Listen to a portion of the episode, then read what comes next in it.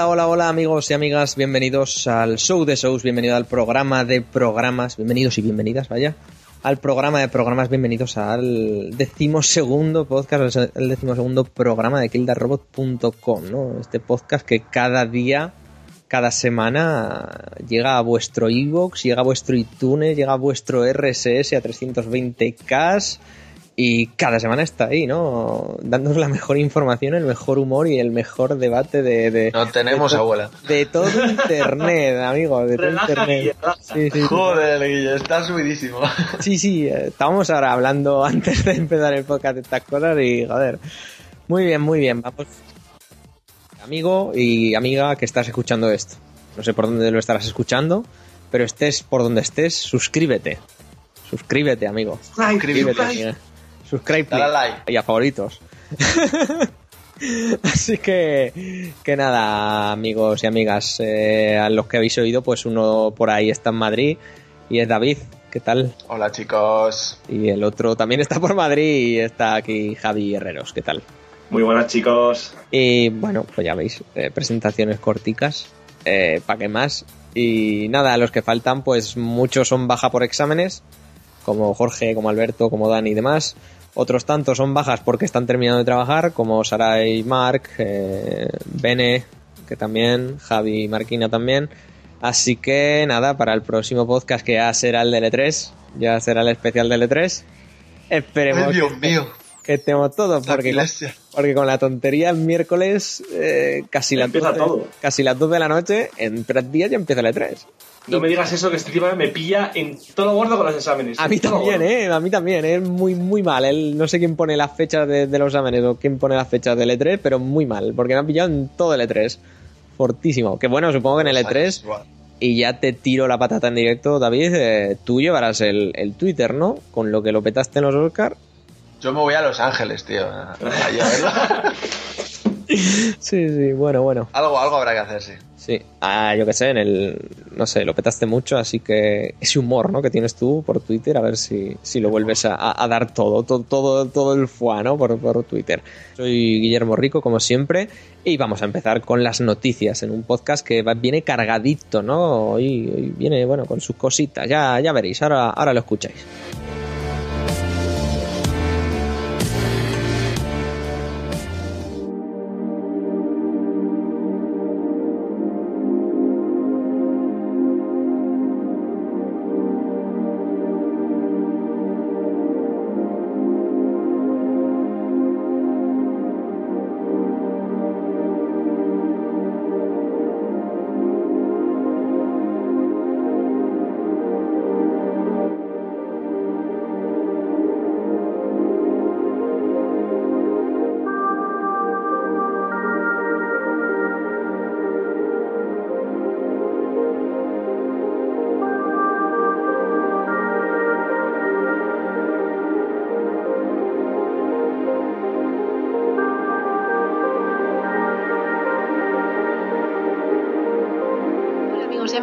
Como cada semana ya está aquí un nuevo podcast de Kill Robot. En el programa de hoy hablaremos de la última película de Tom Cruise, Al filo del mañana, y de Angelina Jolie haciendo de mala en Maléfica. El análisis del programa será de Transistor, el nuevo juego de los creadores de Bastion. Seguro que os gustará. No os olvidéis de seguirnos por todas las redes sociales y de suscribiros al podcast y a nuestro canal de YouTube. ¡Nos vemos!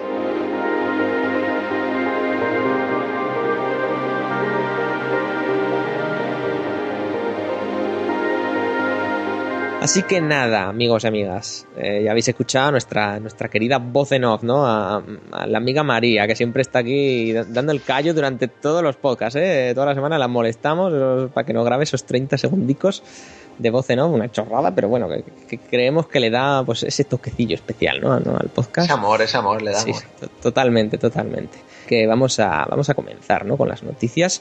Antes de eso, ya sabéis que si estáis escuchando el podcast, nos viene muy bien y nos, llena de orgullo y de satisfacción, ¿no? Ahora que, que, eso eh, está la orden del día, esa, esa frasecilla, ¿no? Eh, que nos nombréis por Twitter. Que pongáis, oye, pues estamos escuchando a la gente de killarrobot.com y muy bien o muy mal. Si os insultaremos y os, y os agradeceremos según lo que pongáis, ¿no? Claramente. O nos podéis hacer ese follow por Twitter también. Y ese me gusta en Facebook, que ayuda mucho. Que tenemos que subir lo- el número que tenemos en Facebook y en Twitter también. En Instagram también estamos. En Tumblr, que la actualizamos a diario. Y de nuevo, insisto, suscribiros a los canales. Suscribiros, que no cuesta nada. Vamos a subir un poco esto. Coño, It's pon- free, it's It's free, exactamente, it's free. Así tenéis, tenéis en cuanto salga el podcast eh, acceso a él y, no tenéis que esperar ni nada. Se os bajará automáticamente, ya sea en iVoox, ya sea en el RSS o ya sea en iTunes.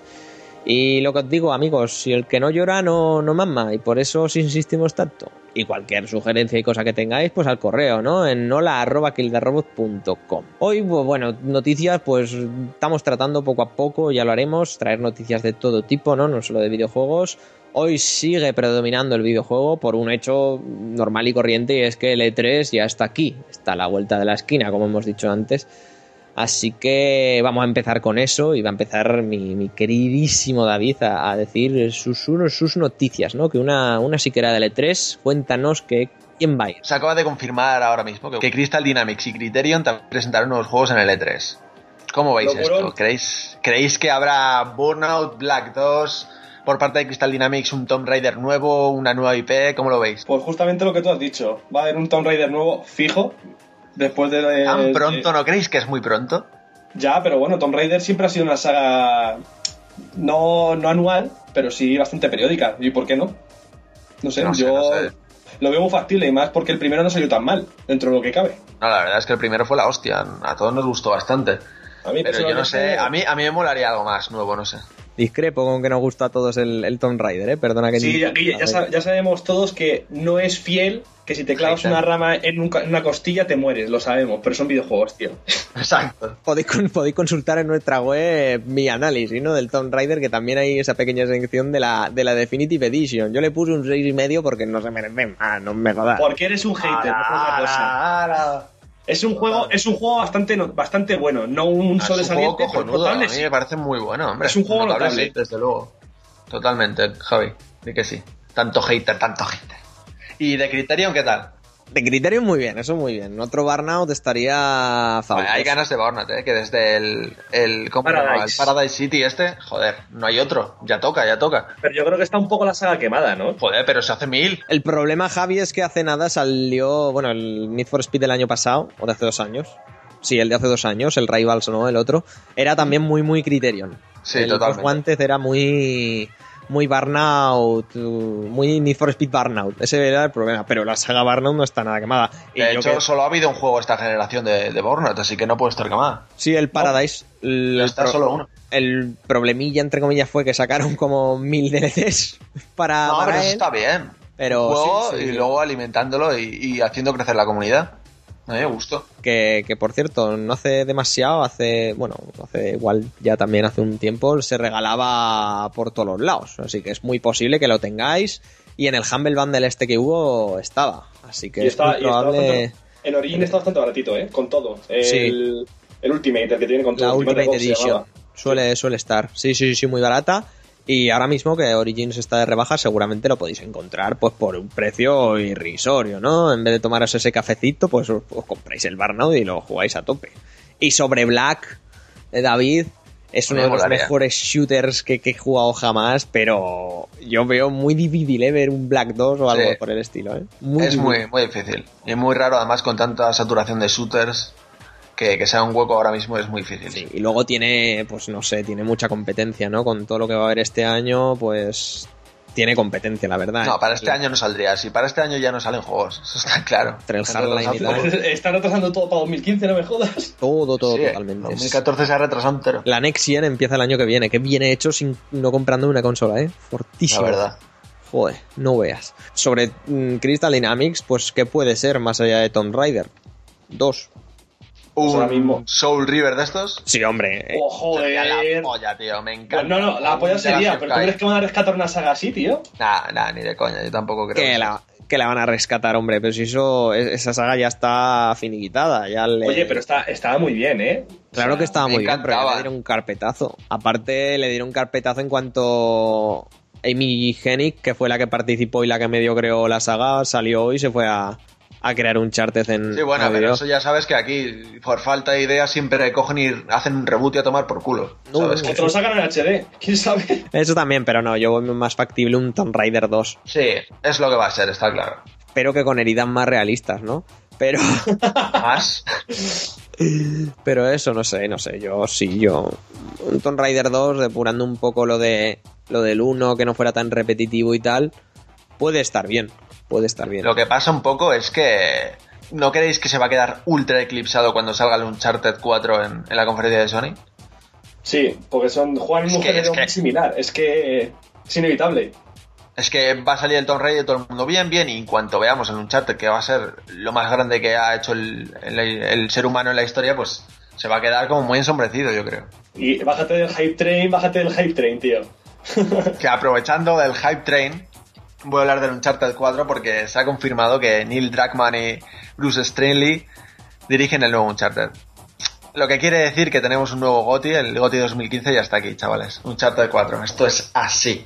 Que son los directores del Chatter 2, ¿no? Del, del segundo. De Uncharted 2, el mejor Uncharted, y de The Last of Us. O sea, agüita. También se ha confirmado que, que no solo en esa IP está trabajando Naughty Dog, sino que está trabajando Sí. en una nueva. Aparte O de una de- nueva o The Last of Us 2, no sé O The si Last of Us que es. 2. Digo que es una nueva. Yo también, ¿eh? Espero. No, no es de Sí, debería. Eso, ese- esa visita que hicieron al centro espacial este Ay, ay, ay, ay, puso ay. por Twitter, eso al- pues, ay, algo pasa, bueno. algo pasa. algo Bueno, pasa. bueno, un Dead Space, algo a lo Gravity. Joder, sería tan bueno eso. Algo a lo Gravity o algo a lo, Interestelar, ¿no? Alguna chorrada así de, de es soñar así. todo esto, pero sí. Hay que soñar. Naughty Dog es que la única que nos podemos permitir soñar, está claro. Totalmente. Y hablando de esto, no se ha dicho nada, no se ha confirmado esto, voy a decir, pero voy a hacer un poco de Sandro Rey. Yo creo que en, en la conferencia de Sony van a decir que esa misma semana sale el Uncharted para. O sea, el Uncharted del The Last of Us para Play 4. Yo creo que en la misma semana que viene ya tenemos el Uncharted en las tiendas. O sea, el Uncharted, joder, el The Last of Us. El de Last of Us, el de Last of Us. es muy pronto, es muy pronto, le dice. No, no, no, estoy seguro que van a hacer en plan el golpe de efecto porque justo se cumplirá un año desde que salió el, el original de las El original, ¿no? Pues es que las, las últimas noticias que leí, a ver, no sé si eran ciertas hasta, o hasta qué punto eran ciertas, eh, decían que les está gustando mucho hacer la conversión de PlayStation 3 a PlayStation 4, ¿eh? Sí, pero Bastante. llevan Sí, pero eso fue hace un mesecico, mes y medio. Ahora ya han dicho que saben la fecha de lanzamiento del juego, pero no la quieren decir. Bueno, entonces, vale, entonces no he dicho nada. Entonces lo que ha dicho David es bastante probable, no sé. Podía ser lo típico, ¿no? Como hicieron con... ¿Con qué juego fue? Con el Gran Turismo puede ser. Mirad debajo de los asientos y ¡pam! Gran Turismo. ¿No fue un Gran Turismo o fue con la Xbox? Con alguna de esas dos fue. En fin. Con la Xbox, ¿no? Con la Xbox puede ser, sí, con la Xbox. Xbox Slim. creo. Sí, sí, cierto, cierto. Me, me estaba colando fuerte. No sé de dónde he sacado lo del Gran El Turismo. Era un sueño húmedo. Vale, sí, sí. Eh, sí, fue con la Xbox, pues parecido, ¿no? Mirad debajo de los asientos y ¡pum! de las Sí, sofás. yo creo que algo así. Con beta del Uncharted. Ah, o alguna cosa loca así. Bueno, cualquier cosa puede ser, ¿no? Esto es el E3. Ya. bueno, por, por seguir un poco con todo esto, ¿no? Ayer mismo, un, un tipo de que. ¿Quién fue? ¿De Game Informer o de qué, de qué revista era?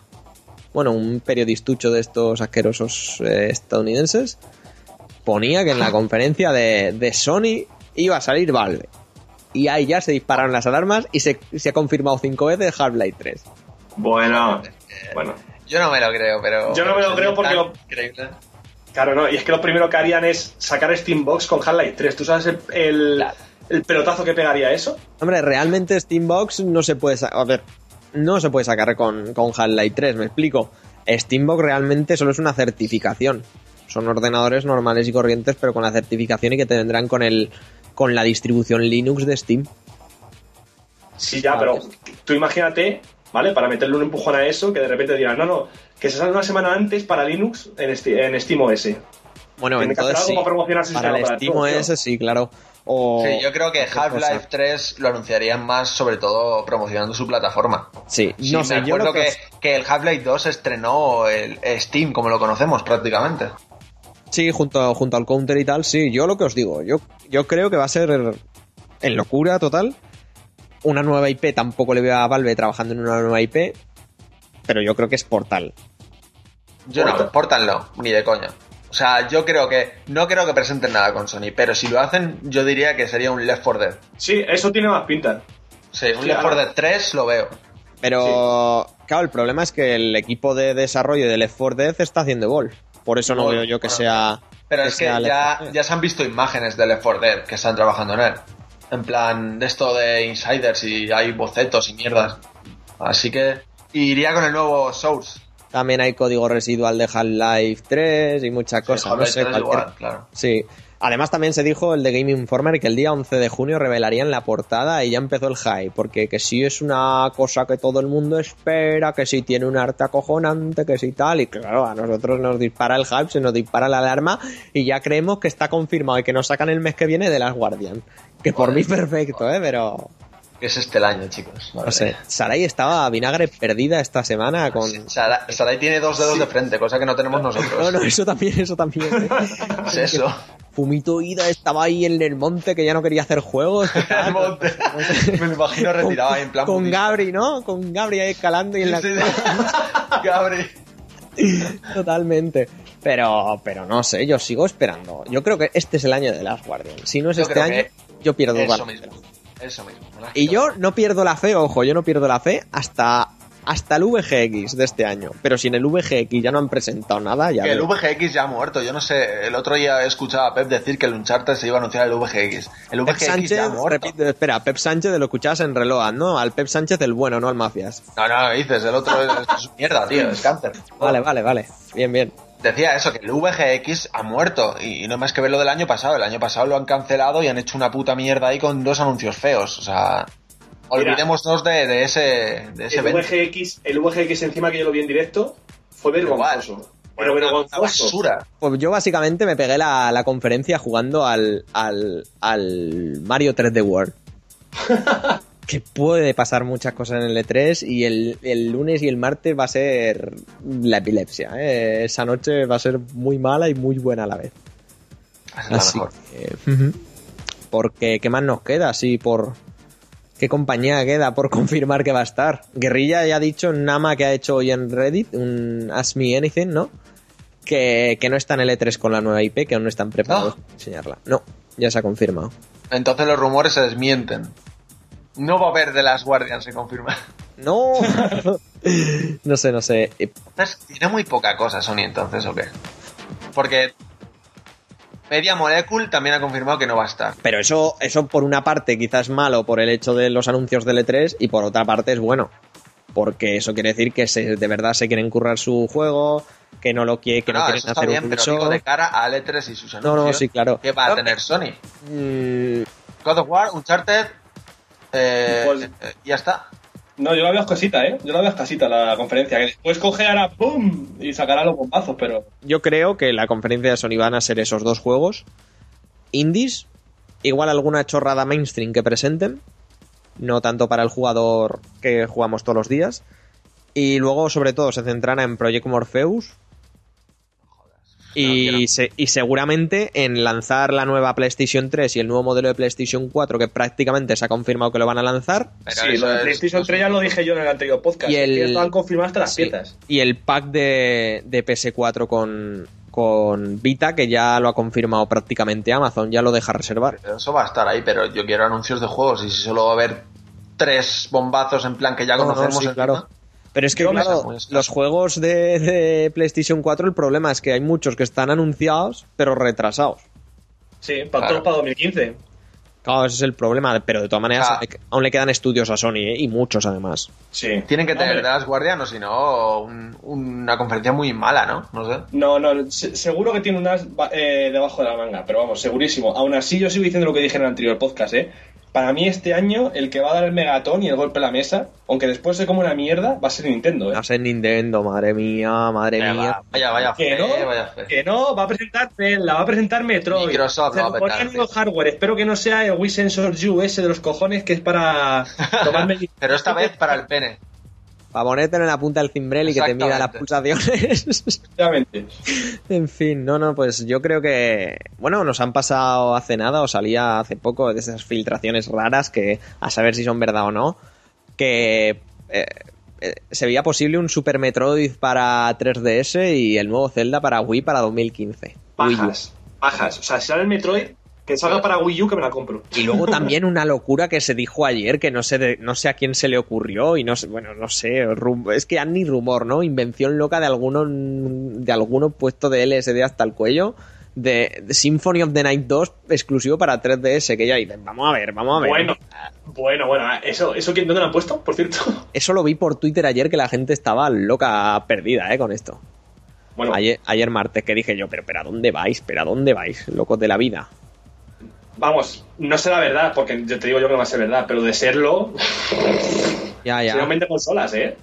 Mm, A ver, vende consolas no, ¿eh? O sea, me explico, vende consolas para los que no tenga ya y que sea jugador habitual. Para la gente normal, a la gente normal, Castlevania se la pela más fuerte que, que- que ¿Qué otra dices, cosa, ¿eh? tío? ¿Qué dices? Sí, que sí, que sí, que tenemos, lo hablábamos ayer, tenemos muy mitificados los juegos y según qué sagas. Que creemos que le importa a todo el mundo y le importa a todo el mundo que nos rodea porque tenemos los mismos Pero-. Yo no solo te digo una cosa, es un juego que se ha reeditado muchísimas veces, por algo será, porque sigue dando dinero, Pues, punto. pues, hombre, igual sigue dando dinero porque somos los cuatro conmigo que nos lo hemos comprado en todas las ediciones. Y tampoco se ha reeditado tanto. O sea, se ha reeditado un par de veces. El de PSP y vale. Y el Play de, 3 y Xbox, y el de la. joder, bueno, es que en todas las consolas, después de Play 1, menos en Play 2. Muy mal, muy mal. Yo no con, yo no lo veo, yo no lo veo, vaya. Yo, Javi, ¿qué quiere que te diga? Yo no lo veo. No sé vosotros, pero yo no lo veo. Y siguiendo por ahí un poco por comentar, y ¿creéis que, no, que estamos mitificando mucho según qué juegos y según qué sagas? Yo lo habla, yo lo decía el otro día y puede que, me, que con este caso justamente me equivoque. Pero Yo con el de Shenmue sí que lo pienso. con el de Shenmue está muy mitificado y lo jugamos. Ha jugado cuatro, Cuatro. gatos. Es que hemos jugado No conozco a cuatro. nadie, de hecho, que lo haya jugado. Bueno, Jorge, ya está. Bueno, Jorge, Jorge la ha puesto, la ha puesto. Otra cosa que se le ha Ah, pasado, bueno, ah, bueno. que ya le conocemos. Yo lo jugué en emulador y ya está. Y Pero bien. ¿No te lo pasaste? Sí, sí, claro que me lo pasé. Ah, bueno, bueno. Y claro, es un final abierto, más o menos, ya sabemos lo que pasa en el 1 y en el 2, que iban a ser 12 episodios, tal, no sé qué. Vale, muy bien, perfecto. Pero yo creo que está muy mitificado. Otra que está muy mitificada y por lo que David me pegó fortísimo ayer por Es el WhatsApp. Half-Life. Yo creo ¿Qué que... tío? Para nada.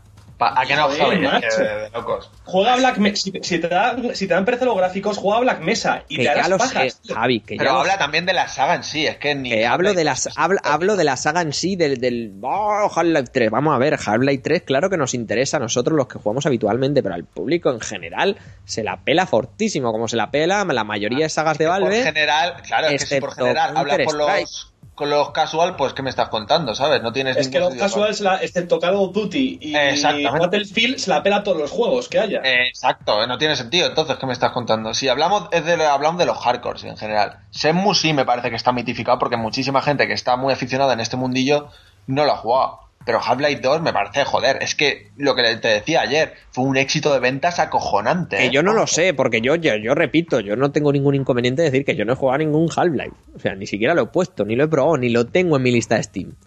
¿Vale? Y yo creo que hay muchísima gente, y más de la que se dice por ahí, que está como yo. Que no ha tocado un Half-Life en la vida. Hombre, los niños, los niños, Hombre, los los del 90. niños, no sé, tío, no sé. Somos una generación perdida los del 90 o qué, no, no, no, no lo sé, no lo sé. Porque vosotros no seréis los cafres estos, que de esto hay mucho, eh, de esto hay mucho, sobre todo en el mundo periodista y, y podcastil, me creo Dios por tener cuatro oyentes. Eh, de estos que dices, si no lo jugaste en su día, eres un mierda si no lo puedes jugar ahora. Son gilipollas, lo que tienes que hacer es Es jugarlo ahora. eh, volviendo a lo que te has dicho antes de, de Shenmue, ¿vale? Es que Guille han salido juegos muy parecidos. O sea, parecido me refiero a la mecánica, mucho más modernos. Con lo cual ha quedado desfasado el juego completamente. Claro, No- en, exactamente. su día, en su día fue revolucionario, eso fue un pepinazo. O sea, Claro, y lo juegas ahora y sigue molando, pero dices, joder, es que esto ya lo he visto en juegos posteriores que se basaron en este, sí, pero claro, ese es el Pero- problema. Pero Shenmue es verdad que a lo mejor sí que ha envejecido peor. Pero Half-Life lo juegas hoy en día y es la puta polla, ¿eh? Hombre, obviamente no es tan pepino, pero tiene muchas cosas que nadie hace hoy en día. Y como Bueno, claro, como, como el como por ejemplo el System Shock 2, ostras, No lo he jugado, ese sí que no lo he jugado. el primer juego de Irrational, que lo puse la primera vez y me pareció horrible, y luego mm, Sergi Benelux, ¿no? Me, me recomendó que lo estaba jugando unos cuantos mods, que se lo debió decir un compañero de, de Game Over, el, el DR, Y joder, menudo cambio, así da gusto te. Me encantaría tope jugarlo, jugarlo. porque además me llama mucho la ambientación. Pues, tío, ya sabes, ¿eh? suele estar en rebajas de Steam. Yo me lo compré a creo que euro y 15 céntimos. O sea que ya ves, que no cuesta nada y tu ordenador lo va a mover sí o sí. O sea que no está nada Sí, mal. pues, Eso sí, pero eso, juega al Half-Life. al juego del dos. 7. Hombre, ya, ya, yo trataba de hacerlo en unas próximas rebajas de Steam. Lo que pasa que a ver si. ¿Qué vas a flipar? Te lo digo yo, ¿eh? No, pero sí, claro, sí es el problema, pero si es más que nada pereza de decir, y si luego me... Es que sobre todo es eso, y si luego me quedo yo también con el regomello y voy a esperar otros 40 años y voy a ser el comillo también del Half-Life, es que me da mucha pereza los comillos del Half-Life. Pues así una disfrutarás pereza. de unos juegos que tienen muy buen diseño de niveles, muy o sea, eh, el humor es la hostia, por ejemplo en Half-Life 2, a mí la- las coñas que tienen es la hostia y que están muy bien hechos, Guion tío, es están cojonudo. muy bien hechos, muy bien hechos. Y jugablemente son una maravilla y fueron revolucionarios en su momento, ¿eh? Así que. Júgalo, coño. Sí. Y hablamos también del Shadow de Colossus en esa lista. Que Claro. es verdad que, que hablamos mucho de The Last Guardian, pero es que lo van a comprar cuatro gatos. Es que es eso, y luego Sarai dijo, es que ha habido mucha gente que se ha comprado la PlayStation por el fumito ida y de la guardia. Vamos a ver. ¿Cuánto Cuatro es mucha personas. gente? ¿Cuatro? Sí que es verdad. Que- Y eso me parece el mejor juego de la historia, ¿eh? Pero. Pero, pero si no ha salido, pero si no ha salido todavía. No, digo Shadow de Colossus, hombre. de Ah, Dios. vale, vale. Y, Claro, y- claro. y nos referimos a, a- a la Play 3, que, oh, yo me lo compro por el de la Guardian. Vamos a ver. ¿Quién, quién hizo eso? Yo. Desde luego no. Cuatro Cuatro. Cuatro. Y vamos, no, yo es que me la compré por The Last Guardian, pero cabrón, se ha jugado por el camino 400 juegos. Claro. Yo, de hecho, me la compré en realidad por el Metal Gear Solid 4, ¿eh? Qué Pues tiempo. eso. Madre mía, y qué buen juego. Uh, Otra Hostia, de la saga huelga, la huelga de transportistas, tío. Javi, Otra saga sobrevalorada. Javi, Javi, Javi. Javi ha jugado al 1. Sí, eh, he jugado al 1, al 2 y al 3. El único que me ha pasado es el 4. Joder, Javi. Ah, y no te el peor gusta de todos, ¿te junto con el 2. Bueno. ¿Eh, Javi? ¿Qué? ¿El 1 no te parece el- la hostia puta? Y me encanta hasta el doblaje, fíjate lo que te digo. No, hombre, no, Javier. que sí. Claro que Hombre, sí. no, el claro. doblaje no. No, Doblaje. ¿Cómo que la no? Alfonso ¿Cómo que no? Valle Está se bien come hecho, tío. a David Hater y a, y a Keith. Es el primer juego que he escuchado yo doblado en castellano, tío. Se me caían lagrimillas cuando escuchaba lo de Snake. Buah. No sé, no sé cuál. No sé, no sé. Chicos, ¿yo qué queréis que os diga? A mí, de pequeño, claro que me moló, pero luego fue escuchar el doblaje en inglés y decir, pero qué mierda han hecho en nuestro país, ¿qué es esto? No puede ser. No hay color, no hay color. Drama, bueno, no sé. Y decís de. O eso es otra. De juegos infravalorados como puede ser Metal Gear Solid 2, siempre lo voy a defender. Y sobre todo por la época en la que salió, vosotros sabéis Sí, que en el sí, yo también, ¿eh? en el Dos- 2001 es que literalmente, o sea, se jugó de tal manera con el marketing y con el guion del juego que literalmente incluso la prensa, hasta que no le dieron la copia, no tenía ni puta idea de que existía Raiden. Kojima es Dios, tío. Esto es así. Y el juego habla en, habla en sí de la desinformación y de, de la, de la era de la información, que de tanta información que tenemos no nos enteramos de nada. Y joder, a mí me parece fabuloso, tío, no sé. Sí, a mí también me gusta. Siguiendo así un poco con Metal Gear, y, y luego pasaré a PSP, que eh, empiezan los rumores, ¿no? Y Sony dice que quiere, quiere director para, para la película de Metal Gear Solid. Que lo estábamos comentando antes, David, y yo no quiero que salga una película de Metal Gear Solid, ¿eh? Aunque la dirija Kojima, a mí yo no quiero. No, Porque- no, si la, si la dirige Kojima, menos, tío. Qué horror. no sé, no sé, joder, hay cuatro horas de diálogo que nos vienen a ves. tal, no sé. Pues parece ser, o bueno, pone, dice en las noticias, ¿no? Que el estudio se ha reunido varias veces, va- varias veces. Varias Varias veces. ¡Ándale! Varias veces, güey. Me ha salido ahí un 2 bien jodido, ¿eh? Que se ha reunido varias veces, varias ocasiones, con Jordan Bog Roberts, que si no sabéis quién es, es el director de Kings of Summer. Y es un tipo que, bueno, lo conocerá Peter, ¿no? En su, en su eso. Entonces, nos parece ser que este podría ser el director. Pero claro, de la película aún no sabemos absolutamente nada. Se sabe quién lo va a querer producir, ¿no? Que es Avi Arad y Michael De Luca. Pero no sabemos nada. Que yo lo digo, yo mirad que soy fan y no vais a encontrar otro fan mayor. Pues posiblemente sí. pero no vais a encontrar otro más mayor de Metal Gear, ¿eh? Pero yo no pongo dinero para una película de este juego ni, vamos, ni loco. Pero yo creo que el problema es que lo que hemos visto con las películas de los videojuegos, tío, que se las tratan muy mal. Muy Ah, mal. Hablando de Es que eso. no tiene sentido. Es como hacer algo menor. Es como de un medio que tiene más potencial hacerlo igual audiovisualmente, pero, pero para mal, sin interacción. Es que es una mierda. Metal Gear Solid es el juego porque aúna las dos cosas, la interacción y las películas. Y no puede ser solo película. Si pierde la Que interacción... va peor, sí, pero en mi opinión no es algo como los libros que sí que representa un poco todo lo que te has imaginado y es genial por poderlo ver reflejado en una pantalla. Pero en los videojuegos ya es un medio audiovisual, ya tiene parte de ese lenguaje, pero mejor porque es interactivo. Así que no sé, a mí no me gusta nunca una película basada en un videojuego. Y como no ha salido nada bien, pues es que espero mierda. No, no, totalmente. Y luego todo, todo lo que está viendo ¿eh? de videojuegos, que también se les ha ido la pinza. Michael Fassbender con Assassin's Creed. Splinter Cell con, Torja, con Tom Hardy. Ghost Recon también va a haber película. Luego de Sony quiere hacer película de Uncharted, de The Last of Us, incluso de Gran Turismo. Que dice, pero vamos a De ver. gran turismo. Sony, que es como Lo bueno Plus. es que de Gran turismo. De Gran Turismo también se rumoreó que se quería hacer película. De Sly-. Sabemos que de Sly Raccoon y de Ratchet, bueno, de Sly Raccoon ya tenemos las primeras imágenes, va a haber película, que es como la De locura. Ratchet, eh. Por favor, de decir, bueno, ya solo me falta que me toquen Crash Bandicoot y, y, y Jack and Daxter, ¿no? En película, para, para completar el drama. No sé, chicos, no sé. Pero bueno, yo es que la- ma- lo- el principal problema de la película de Metal Gear que veo es que el tiempo, el metraje. Es, Metal Gear podría ser, para mí, podría ser una serie. Por ahí Sí. hasta pasaría. Pero aún Pero una película no. Una película no, es que no, no, te- no tiene metraje para poder. eh, Pero ¿cómo haces un- una peli con el guion de Metal Gear Solid? O sea, hablas de que un no puedes. No, conflicto no, no, es que militar. o haces una, pe- una película como hace el, el de Señor de los Anillos en tres partes, o no, no puedes hacer una película. Es que no puedes hacerla. No, y No, aparte, el tono de la película, ¿cómo lo encajas? Porque es una, es un, en realidad es un videojuego súper loco. O sea, mete cosas ultra serias en plan eh, la condición humana, eh, el Los héroe misiles nucleares, el los tal. misiles nucleares, todas esas mierdas con clones, con gente que, que, que vuela, que, que yo qué sé, muchas cosas loquísimas. Es como, vamos a ver, es una japonesada del copón bendito también. que, que nos encanta, pero joder, ¿qué es eso, David? ¿Cómo metes Una eso en una película y, eh, tú le dices, tú le dices a, a alguien, mira papá, esta película va de un tipo que resulta ser un clon que tiene que combatir contra su hermano clon Es que es una broma, tío. en una base, en una base perdida de la mano de Dios en Alaska y que el otro clon dirige una unidad en la que está un- una tipa que vive con lobos y es francotiradora, un tipo hiper delgado con una máscara de gas que flota, un, un ninja con armadura muy loca. ¿Cómo, cómo le planteas a la gente? Porque Un claro, la gente... gigante, tío. Es, Sí, sí, sí. locos, tío. Ah, Ah, no. Que no, no sé. Y después robot dinosaurios. Sí, sí, esa es otra, esa es otra. Bueno, sí, si hay Transformers, tío, puede haber esto, está claro. No sé, no sé, claro, ese es el problema, pero Es que esto no va a salir, no va a salir. no va a salir. Y si sale, yo os lo digo, ¿eh? Me habéis dicho que estará el primer día, yo os digo que no. Yo si sale Metal Gear Solid la película, yo no voy a verla, es que me niego. Yo- Me niego, ¿eh? Me niego. Guille, Guille, abre- haremos un podcast si seguimos haciéndolo y te comerás las palabras, verás. Total, eh, total. Lo seguiremos haciendo y encima cobrando, ya veréis. Bueno, famosos y todo. Vamos, hombre, ya, ya lo verás, ya lo verás. Hablando de películas, eh, ¿qué fuiste a ver ayer, Javi?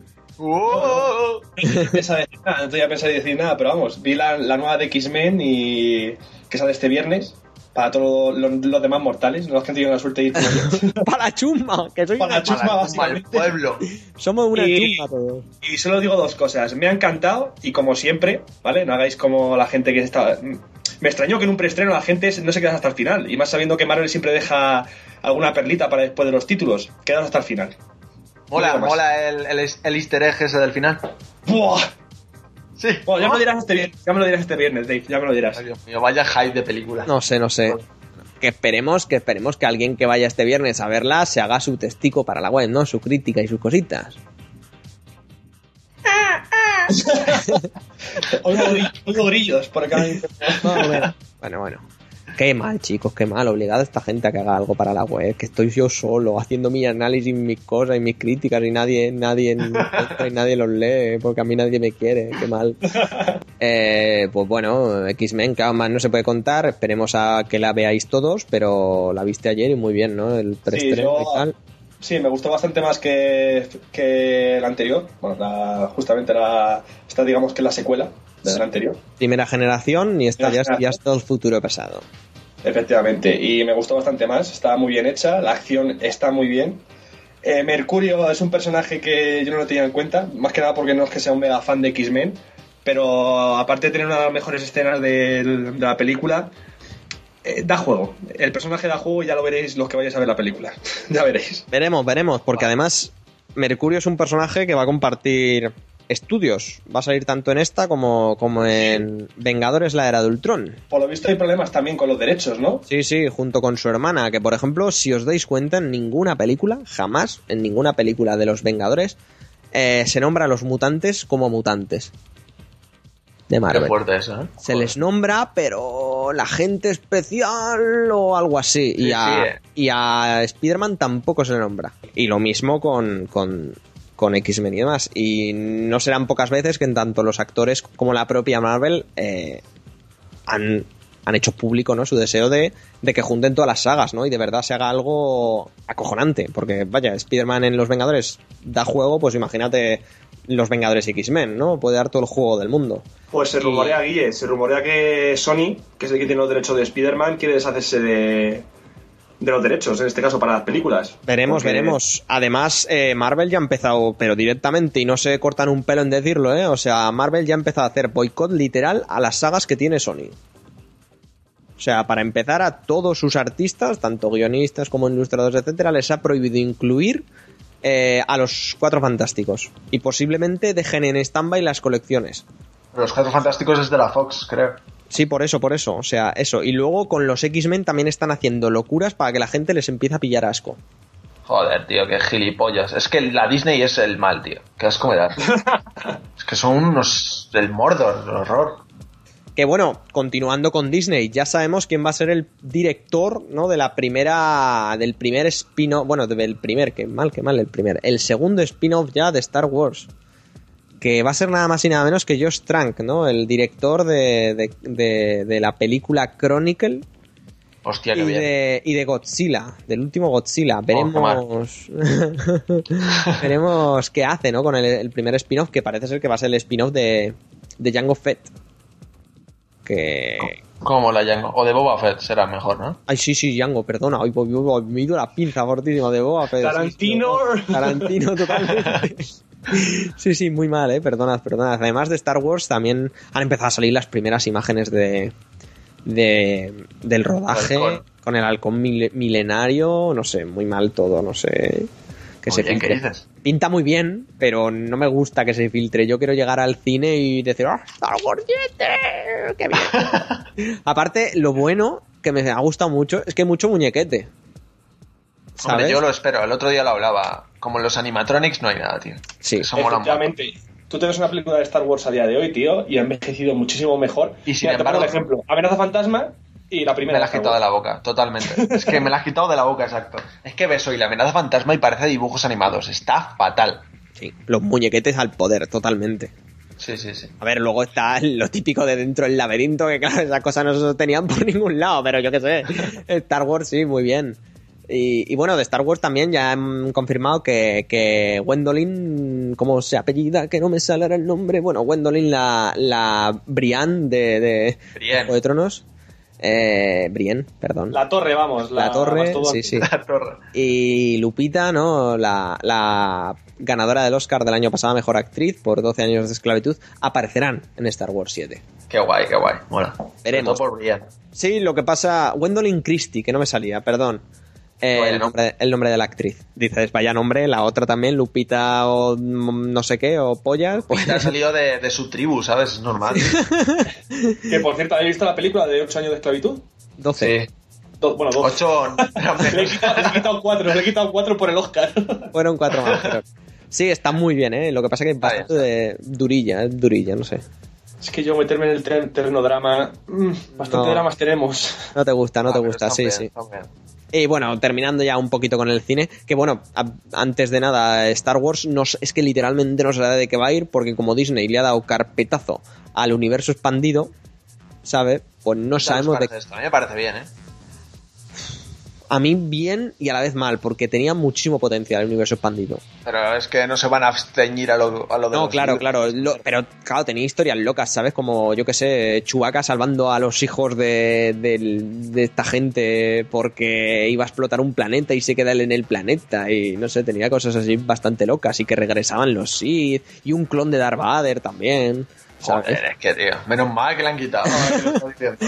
Bueno, bueno, y eh, insisto, para terminar con el tema películas, ya sabemos que quién va a ser el director, porque ya lo comentamos el, el podcast pasado, de Ant-Man. Al final va a ser Adam McKay, el que sustituirá a Edward Wright. Que, que, bueno, veremos la elección si sigue saliendo bien, no mal, porque retirar a un tipo que se ha pegado mm, ocho años trabajando en ese proyecto, pues a, a año y medio de que se estrena la película, pues no sé yo si, si termina de ser bueno. Veremos porque el personaje de Ant-Man es cuanto menos complicado. O yo lo veo cuanto menos complicado, ¿no? ¿No lo veis así o, o no lo veis Sí, a- directamente? A, mí no me, a mí no me gusta, la verdad. Ya lo he dicho Bueno. alguna vez. Es- sí, sí, es, es necesario porque al fin y al cabo es el que crea Ultron. Y si no, no va a haber Vengadores 2.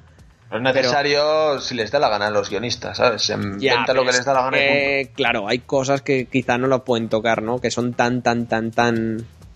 No sé, no me he leído los cómics tampoco. No, pero es como si, por ejemplo, ahora co- cogen y te cambian que Spider-Man no le muerde una araña radiactiva que un día se cae al suelo y del tropezón, pues yo qué sé.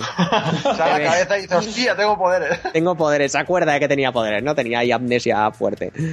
Como, como en Frozen, con la hermana, pues algo así, ¿no? No, no puede ser. Hay cosas que quizá no se deben tocar, o como que a, yo que sé, el Capitán América estaba congelado, o como que a Iron Man lo secuestran, pues cosas así. Que la puedes cambiar un poco. El, el Pero Ultron no. este lo va a interpretar el Josh Brolin, ¿no? No, a Ultron no, a Thanos. Joder, es que hay un lío ahí de, de friquismos que yo no entiendo nada. No, no, Thanos es el del espacio, Ultron es el robot loco creado por el Ant-Man. Efectivamente. Thanos es el que sale al final de los Vengadores 1 El de girándose. la cara roja. Ah, El, ese, ese. el ese. moradico, que por cierto tiene la misma cara y si ven los cómics de los años 70, cuando empecé a salir, o 80, no sé, tiene la misma cara, que dices, es imposible. Y sí, sí, tiene la puta misma cara, es Mola un montón, sí. Y bueno, los insisto, como en cada podcast que hablamos de los Guardianes de la Galaxia, va a ser un, vamos, va a ser el despiporre, ¿eh? Yo quiero Sí, fuerte. está bien. Ah, y ya han confirmado tres películas de Guardianes de la Galaxia. Y me parece fabuloso, la verdad. ¿Qué es? Tres ya, ya está la 1, la 2 y la 3 confirmada con los malos respectivos. Hostia. Bueno, ya se sabe todo el plan de Marvel hasta el 2021 con todos los malos y todas las cosas que van a pasar. Así muy, muy por encima. Pero bueno, de todo habrá que incluso va a haber película de la avispa. Que digo, digo yo, madre mía, no sé Ya qué van a hacer aquí. Por favor. Y con Pues se va a ver del, del hombre. ¿Cómo se llama? El hombre. El hombre pulga, ¿no? ¿Cómo era? el hombre hormiga, que es la que estábamos hablando hasta, hasta hace dos minutos. en fin, que, que eso va a haber de todas las películas de Marvel y, y, y no sé. Claro, a mí como fan de los cómics pues me gusta y, y a la vez no, ¿no? Porque es como hiper mega saturar el tema, ya lo hablábamos hace un par de podcasts. Pero bueno, y mi otra noticia, que he juntado aquí una amalgama de cine, se desvincula de la gran pantalla y pasamos a, a- a otra vez, ¿no? A los videojuegos. Y es que Sony le ha dado carpetazo en Japón a la PlayStation Vita. La ha descatalogado y ya no se va a vender más PlayStation ¿En Vita. serio? No puede En ser. Japón. Sí, sí, sí, sí, sí. Pero si en Japón es donde más se vende la pobre consola. Diez años después ya han vendido todas las que tenían que vender, ya no ah, quedaba la PSP. La PSP, no la Vita. Madre PSP. mía, lo otro. Vale, joder, David, si digo 10 años ya que llevan en el mercado, pues no va a ser la PS Coño, pero dice Vita, Vita, Vita, pues ¿cuál va a ser? Pero que Vita, pero si he dicho PSP. No, Claro, has dicho dicho PS Vita. Veces. escúchate otra vez. He dicho la PS Vita. Ay, qué Sí, mal tío. estoy. Bueno, pues perdón. Sony, qué mal, ¿no? Madre mía, estos son los exámenes que no Esto puedo. se edita y no ha pasado nada. No puedo estudiar, no, muy mal.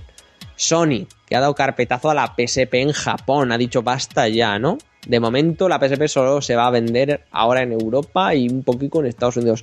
¿Qué os parece? Que ya tocaba. Pero es no, momento de comprar unas cuantas para luego revenderla dentro de un par de años. sí, yo creo que una hay que comprarse por lo menos para guardar, ¿no? Por si se te rompe la que tienes que juegas normalmente o más o menos cada X tiempo con ella. Por tener una de eso, ¿no? Como no sé vosotros, pero yo también tengo mi PlayStation 2 precintada ahí guardadica por si se me jode la mía algún día y esas cosas. Y con la Play 3 va a pasar lo mismo. ¿Tienes una Play 2 precintada? Tengo una Play 2 precintada.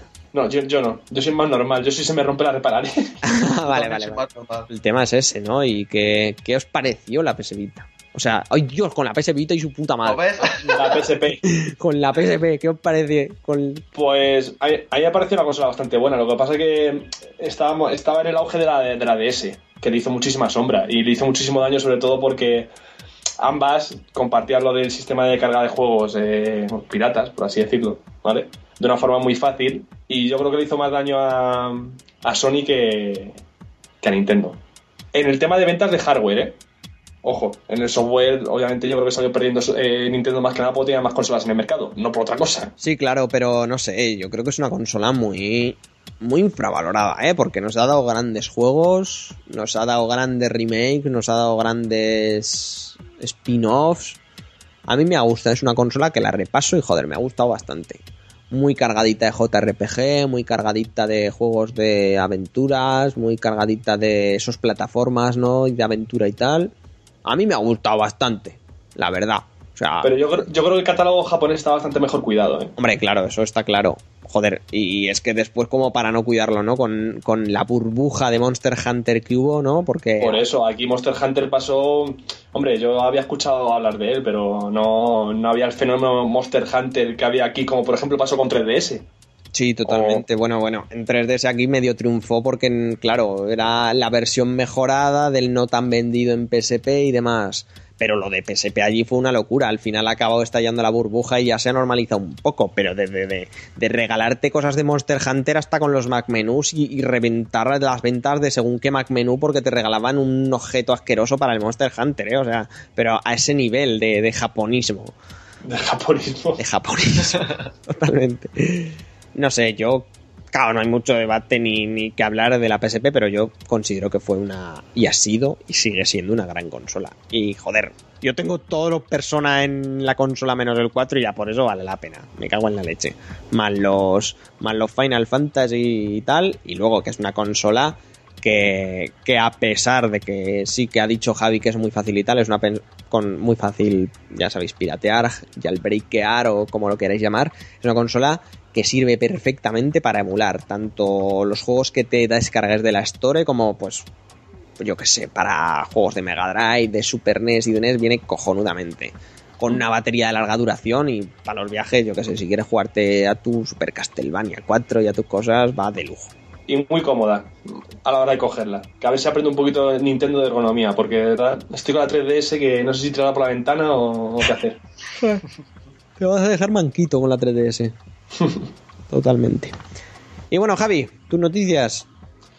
Bien, pues esta semana, a una semana vista de- después del lanzamiento de Mario Kart 8, ya hemos conocido las ventas y rondan un milloncito con dos, o sea, un millón doscientas mil copias, que no está nada mal. Como estábamos hablando antes de meternos en el podcast, es casi un sexto de las consolas que se han vendido tienen un Mario Kart. Con lo cual me parece que para Nintendo ha, tenido que ser un subidón que te cagas, pero que te cagas. Y la verdad es que me alegro, porque yo creo que el juego lo merece. He estado viendo críticas, eh, he visto vídeos, eh, incluso GIFs. Hay muchas coñas con la cara de los personajes. Joder, con, la- con el puto Luigi, Con chaval. el Luigi, joder, me descojono, tío. me, des- me descojono con Luigi. Y la verdad es que yo creo que se lo merecen. Yo creo que Nintendo está volviendo a lo que tenía que ser. Y este juego lo tenía que haber sacado el año pasado y no este año. Pero bueno, eso ya es a, a modo personal. Bueno, yo y quizá me arrepienta de mis palabras, pero yo tengo ganas de Wii U por este puto juego, ¿eh? Es muy, muy mal, está la cosa, está el tema. Y es un es que- juego, perdona Javi, es sí, un perdón. juego que, que está, bueno, está mostrando al mundo lo manca que es la gente que tiene que analizar un juego y decirte qué tal está. Pero es acojonante. O sea, pero es que en todos los medios. O sea, el drama está en que, y, y ya no es porque lo escuchemos y tal, el único jugador, no bueno, bueno, decente hay alguno, pero bueno, el único jugador bueno que he visto de todas las revistas es el, el chico nuclear. No hay ninguno Jorge, más. ¿Qué más? Hombre, claro, por supuesto, pero nuestro Jorge es que ya ha marcado récord mundiales y tal, ya lo dijimos. Que Que, por cierto, dios. en directo, la peñita de Mary Station debió de ponerlo. Se metió Jorge y vamos, los barrió. Que era lamentable eso. Puto amo, ¿eh? De ver- pero, pero de verdad, o sea, pero ¿cómo puedes permitir que esta gente que son unos mancos de mierda? No, es que el juego no está tan bien porque es un poco difícil. Pero vamos a ver, pedazo de mierdas, que quedas cuarto en Mario Kart contra unos mancos que llevan dos horas jugando, que tú no tienes desde hace tres meses.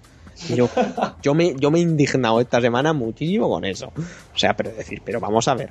Que muy bien Mario Kart, ¿no? Una sexta parte de la Wii U ya tiene su Mario Kart 8. Y muy bien Nintendo, que este año da el pelotazo, chicas. Que no da el pelotazo, coño, que solo tiene Soy un Super pesado, Smash pero lo va a Bros. dar. Lo va a Eh, dar. Pobres, pobres Nintenderos. Super Smash. Bros. y Bayonetta.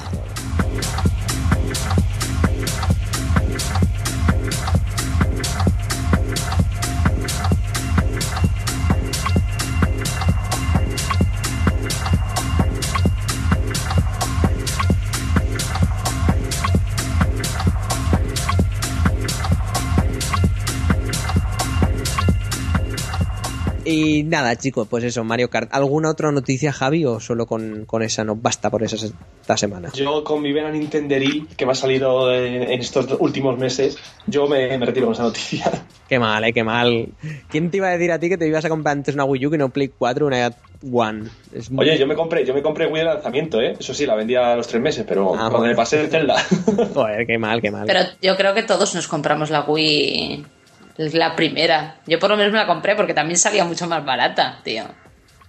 Pues buenas noches. Sarai. Buenas noches. Buenas noches, ¿qué tal?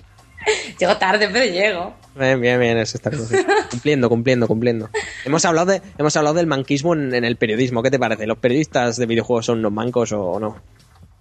Yo creo que, joder, se acostumbran a jugar una cosa. Hay pocos que jueguen a todo. Entonces, claro, se desacostumbran y les gané yo en las partidas de Titanfall que echamos en la Gamescom, así que imagínate el nivel. Fin. Con decir eso ya os debería bastar. Porque Sarai, recordemos que tiene la, la bandita de ser la manquita del podcast. Ya, ya lo sabemos. Tiene- Guille, te digo una, te digo una cosa. No, te, no jugarás conmigo a Titanfall. Así de claro. Hombre, normal, no tengo la Xbox One, así que lo veo bien difícil el que juegue contigo a Titanfall. Tú vienes vienes a mi casa que hay dos Xbox One. Tú tranquilo. Vale. Y luego, dos y luego- y One? luego- y luego reza fuerte. Sí, una para mí y otra para mi pareja. Pero tío, yo esto. yo me quedo loco, ¿eh? Está y mal. lo tenéis todo de par en par también. Tenéis dos, dos, Play, dos Play 4, dos... No, solo una Play 4. Ah, Pero bueno, dos- vale, hay menos, menos mal, menos La mal. Con calidad más, o sea, es que muy mal. Le estoy intentando convencer, pero no quiere, tío. Es muy mal. Es un motivo de separación. esto. Destiny, Destiny me parece a mí que, que va a tener que morir al palo y jugarlo en Play 4, ¿eh? porque madre mía, el drama. Dado que ya estamos más o menos todos lo que pensamos estar hoy, así que ya hemos terminado las noticias. Eh, ¿Qué os parece si pasamos con la sección central del podcast? Y hablamos un poquito al filo del mañana de Maléfica y de Transistor, el juego de los creadores de Bastión. Perfecto. Perfecto, pues allá vamos.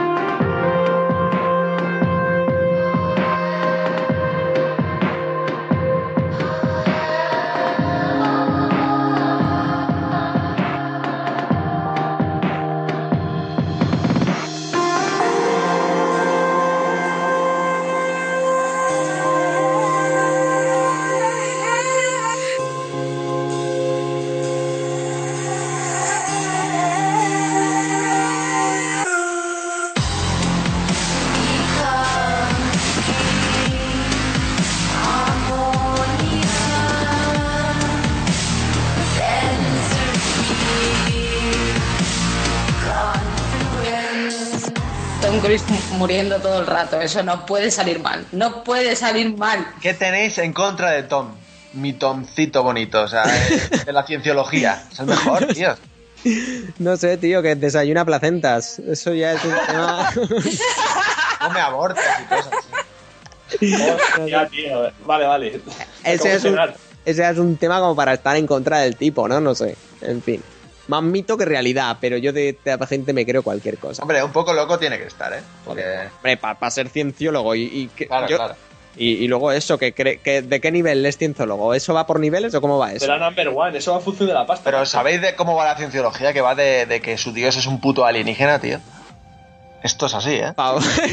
¿Qué Pues dices? partiendo de esa base, muy normal no es el hombre. Te lo juro que es así. Así que- Muy fuerte. Siempre, siem- siempre está bien lo de, lo de que muera y vuelva a morir. Él si hubiera sido Mel Gibson lo hubiéramos disfrutado más, pero oye, Tom Cruise tampoco pasa nada. Pues a mí Tom Cruise me gusta mucho, coño. Me parece un actor con carisma y de puta madre. Lo que pasa es que está loco, pero bueno. Michael Jackson también estaba loco y, y, hacía cosas con niños y era un genio. pero. Yo qué sé.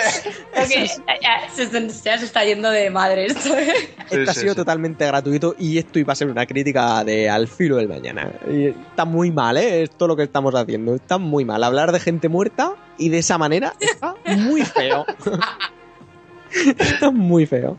Pasamos a la crítica ya, al filo del mañana. Ahora sí, coño. ¿Qué tal está la peli? Porque la peli, para empezar, se basa en una novela ligera japonesa, ¿no? Del... Sí, bueno, yo eso no tengo ni puta idea. pues yo, te lo yo te lo cuento, coño, David, yo te lo cuento. Cuéntamelo. Te lo cuento. De la novela ligera Al Unity Skill, ¿no? De, de, Hiroshi Saku, Sakurazawa. O Sakurazaka. no, Sakurazaka, tío, ya no entiendo ni mi letra. Sakurazaka qué putos japoneses, qué apellido más raros tienen.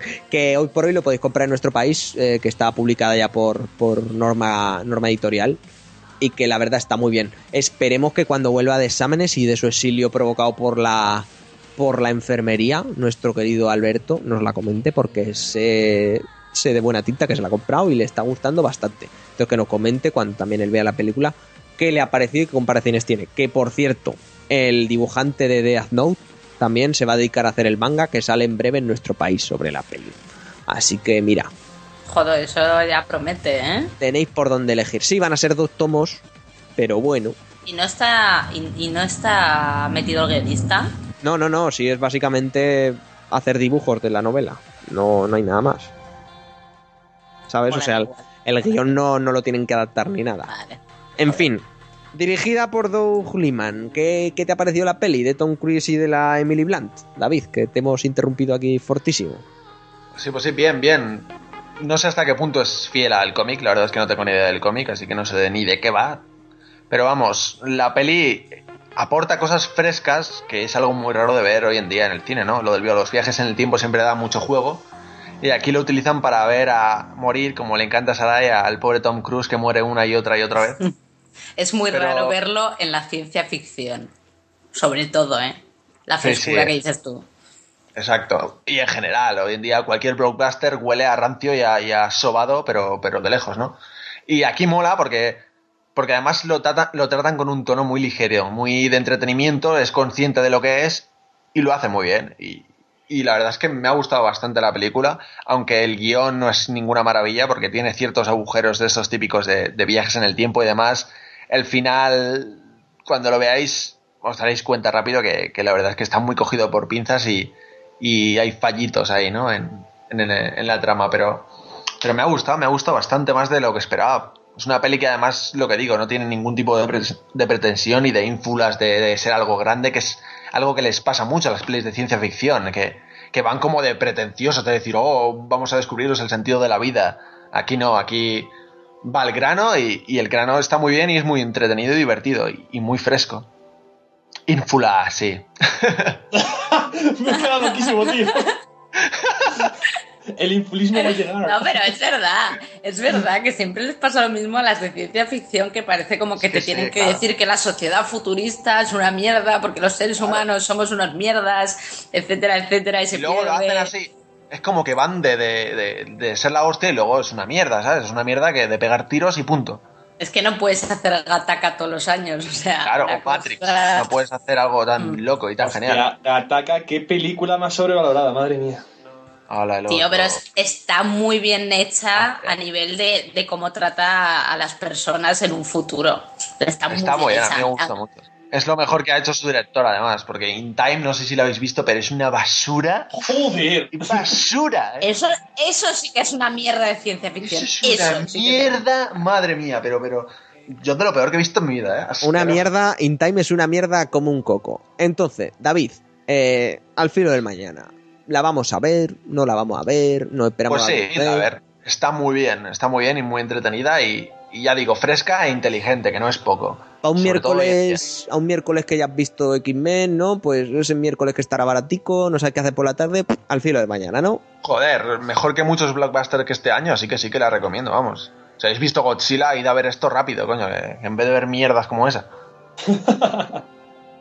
y mierdas como las que voy a contar ahora también, de la peli que viene. Eso sí que es una mierda. ya, hemos, ya hemos terminado con Al filo del mañana, con Al Unity Skill. Ya sabéis, a ver si termino de convencer a este hombre para que haga una crítica para la web o lo hace algún otro. Y ya nos comentará Alberto qué tal está el libro y ya comentaremos qué tal está el cómic cuando salga en nuestro país.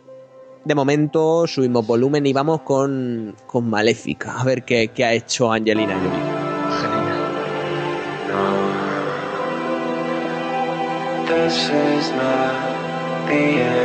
This.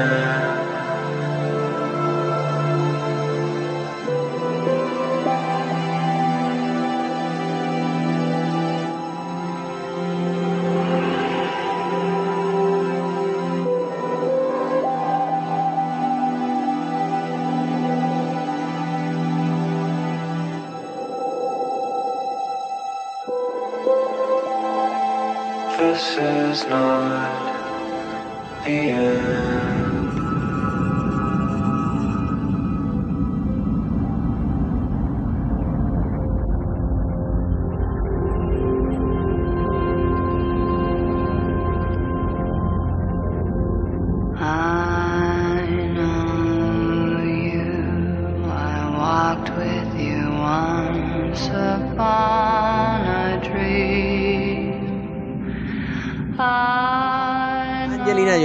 Bueno, Angelina Jolie ahora mismo no está sonando, ahora mismo está sonando Lana del Rey, que yo tengo que confesar que últimamente me ha aficionado fortísimo a esta mujer y yo no me reconozco.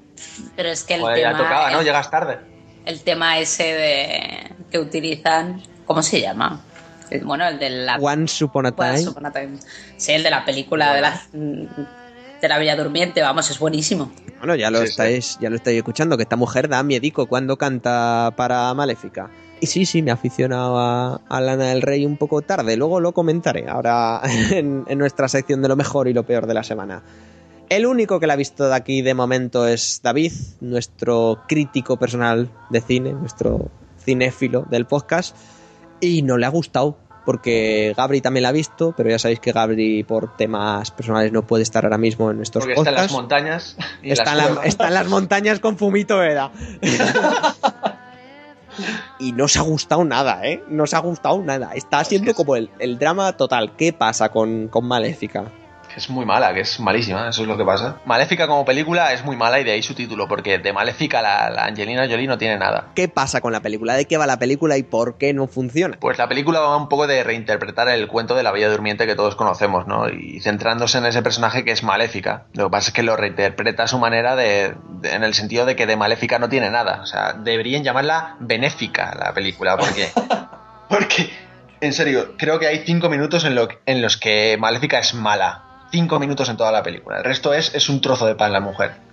Pero en fin, yo qué sé, han querido hacer ahí un revoltijo de cosas, adaptándose a los nuevos tiempos un poco, queriendo ir a sorprender, pero el guion es un desastre que no hay por dónde cogerlo, o sea, tanto en los diálogos como a la hora de contar la historia, es que es un puto desastre. Y se le ven las intenciones de querer innovar, sobre todo con un giro final que, que ya lo comentaréis cuando lo veréis seguro, y porque es muy llamativo. Y no estaría mal si hiciera las cosas bien, pero es que lo hace todo mal. Narrativamente es un desastre absoluto. O sea, no tiene ningún sentido del ritmo ni de intercalar escenas unas con otras. La dirección es horrible. Hay unos zooms ahí que dices tú, pero ¿qué estás haciendo, hijo mío? Que no sabes dirigir, vete a otra cosa. Muy mal. E incluso los efectos especiales yo los he visto fatal. O sea, Eso- con un Eso es una cosa que te quería comentar, lo de los efectos especiales. La Angelina Jolie no está un poco muchacha Nui. No sé, muchacha Nui, que pretendes decir con eso, pero... No, no, por el maquillaje, tío, que parece así muy, muy, Angelina Joa- Jolie muy Joaquín Reyes, ¿eh? O está sea, más, más Lady Gaga que otra cosa ¿eh? Por eso, Ah, Lady. Gaga, es que me la has quitado de la boca, ¿sabes? Y lo iba a decir, Lady Gaga total, pero es de lo que más pega de la peli, porque luego los, los efectos y demás quiere como transmitir ese, ese aspecto de fantasía extrema de cuento, pero es como muy, muy exagerado, muy sobrecargado y pomposo. Es como lo de Alicia en el País de las Maravillas, pero con peor gusto artístico, mucho peor gusto artístico. Y los personajes deambulan por el escenario que parecen pegados sobre un fondo de, de dibujos animados, de- de- de lo mal que queda. Por no hablar de cuando vuela Maléfica, que parece Catwoman con alas, con la cara pegada de Angelina Jolie ahí, que dices tú, pero ¿qué estás haciendo, mujer? Horrible, horrible. Así que lo mejor de la peli es Angelina Jolie, que la verdad es que se sale y se come la pantalla cada vez que sale. ¿Qué pasa? Que su personaje, pues, es un trozo de pan, como ya he dicho. y do- cuando más juego da es en esos cinco minutos que hemos visto todos en el tráiler, que llega ella poniendo cara de mala y riéndose en plan disfrutando de, de ser mala, ¿no? Y eso es lo que definía un poco ese personaje tan, icono, tan icónico que era maléfica, que representaba el mal puro y el disfrutar siendo mala. Hay una escena en la que representa eso, pero todo lo demás es todo lo contrario y me parece una mierda como un coco. Y aparte de todos los fallos que ya he dicho. Así que malísima. Muy mala. A mí, mm, vamos, salí del cine diciendo qué mierda acabo de ver. Menos mal que fue Vamos, gratis. maléfica, ¿no? O sea, Maléfica de mala, no de, no de la mujer. La verdad es que, que quieran que quieran ponerte al personaje ahora como bueno después de que tú lo has visto como una hija de puta en general toda tu vida y en Kingdom Hearts también. En Kingdom Sí, Hearts de es todo. el mal. Y si estuviera bien hecha, es una buena idea, pero es que está muy mal hecha. ¿Pero hay Muy dragón o no hay dragón? Hay dragón, pero es. Es que no quiero decir nada, pero. Es Eh, una mierda. Vale, no se vale, vale, vale, ya está. ya No está. digo más, no digo Ya más, pero mal. vale. Hay dragón, pero una mierda. Ya está, ya no lo voy a ver. Vale. Y los diálogos son de risa, de verdad. Intentan ser de cuento teatrales, pero son redundando absolutamente todo el rato lo que pasa en pantalla. Contándote lo que ya estás viendo, que es la peor error, lo peor que puedes hacer en una, una película, coño. Así que no sé, no la veáis, tíos. Y si la veis, sufrid. O sea que mejor guardarnos esos 7, 8 euricos, 9 que nos cueste el cine para otras cosas. Es muy de masas, eso sí, ¿eh? Estoy seguro de que a las niñas de hoy en día les Sí, va a sí, encantar, sí, sí, sí, sí, ya ha salido la noticia. y, y ha, reve- Angelina ha re- y- ha reventado la taquilla, ha, superado, le ha pasado la mano por encima a los mutantes en Estados Unidos y aquí en España ha superado el estreno de ocho apellidos vascos, que era el mejor estreno del año. Y ahora De es, maléfica. ¿Sabes? O sea que. a ver qué pasa con X-Men, a ver si le supera o no le supera. La Aquí. cosa, la cosa es la que es. A ver si lo supera X-Men, a ver. Así que nada, chicos, ya sabéis. Ya habéis oído a David, eh, mujeres, hombres. En lo que toca, no vayáis a ver Maléfica, aprovechad el dinero en ver al filo de mañana o ahorrad para la semana que viene que sale X-Men. Mejor, mejor. Ya, ya sabéis. O sencillamente ahorrad para compraros comida que viene ya el E3 para verlo en casa. Mucho Red Bull. Mucho Red Bull para tocar. Mountain Dew y Doritos, tío. No lo sabéis, Mountain Dew. Ahí está. En fin, vamos a pasar. Vamos a pasar, antes de que esto sea de madre, con el análisis que nos va a hacer un, un análisis fabuloso, Sarai, de Transistor. Así que, Quiero que me lo vendas, Adai. música para arriba y a ver qué nos cuenta la muchacha.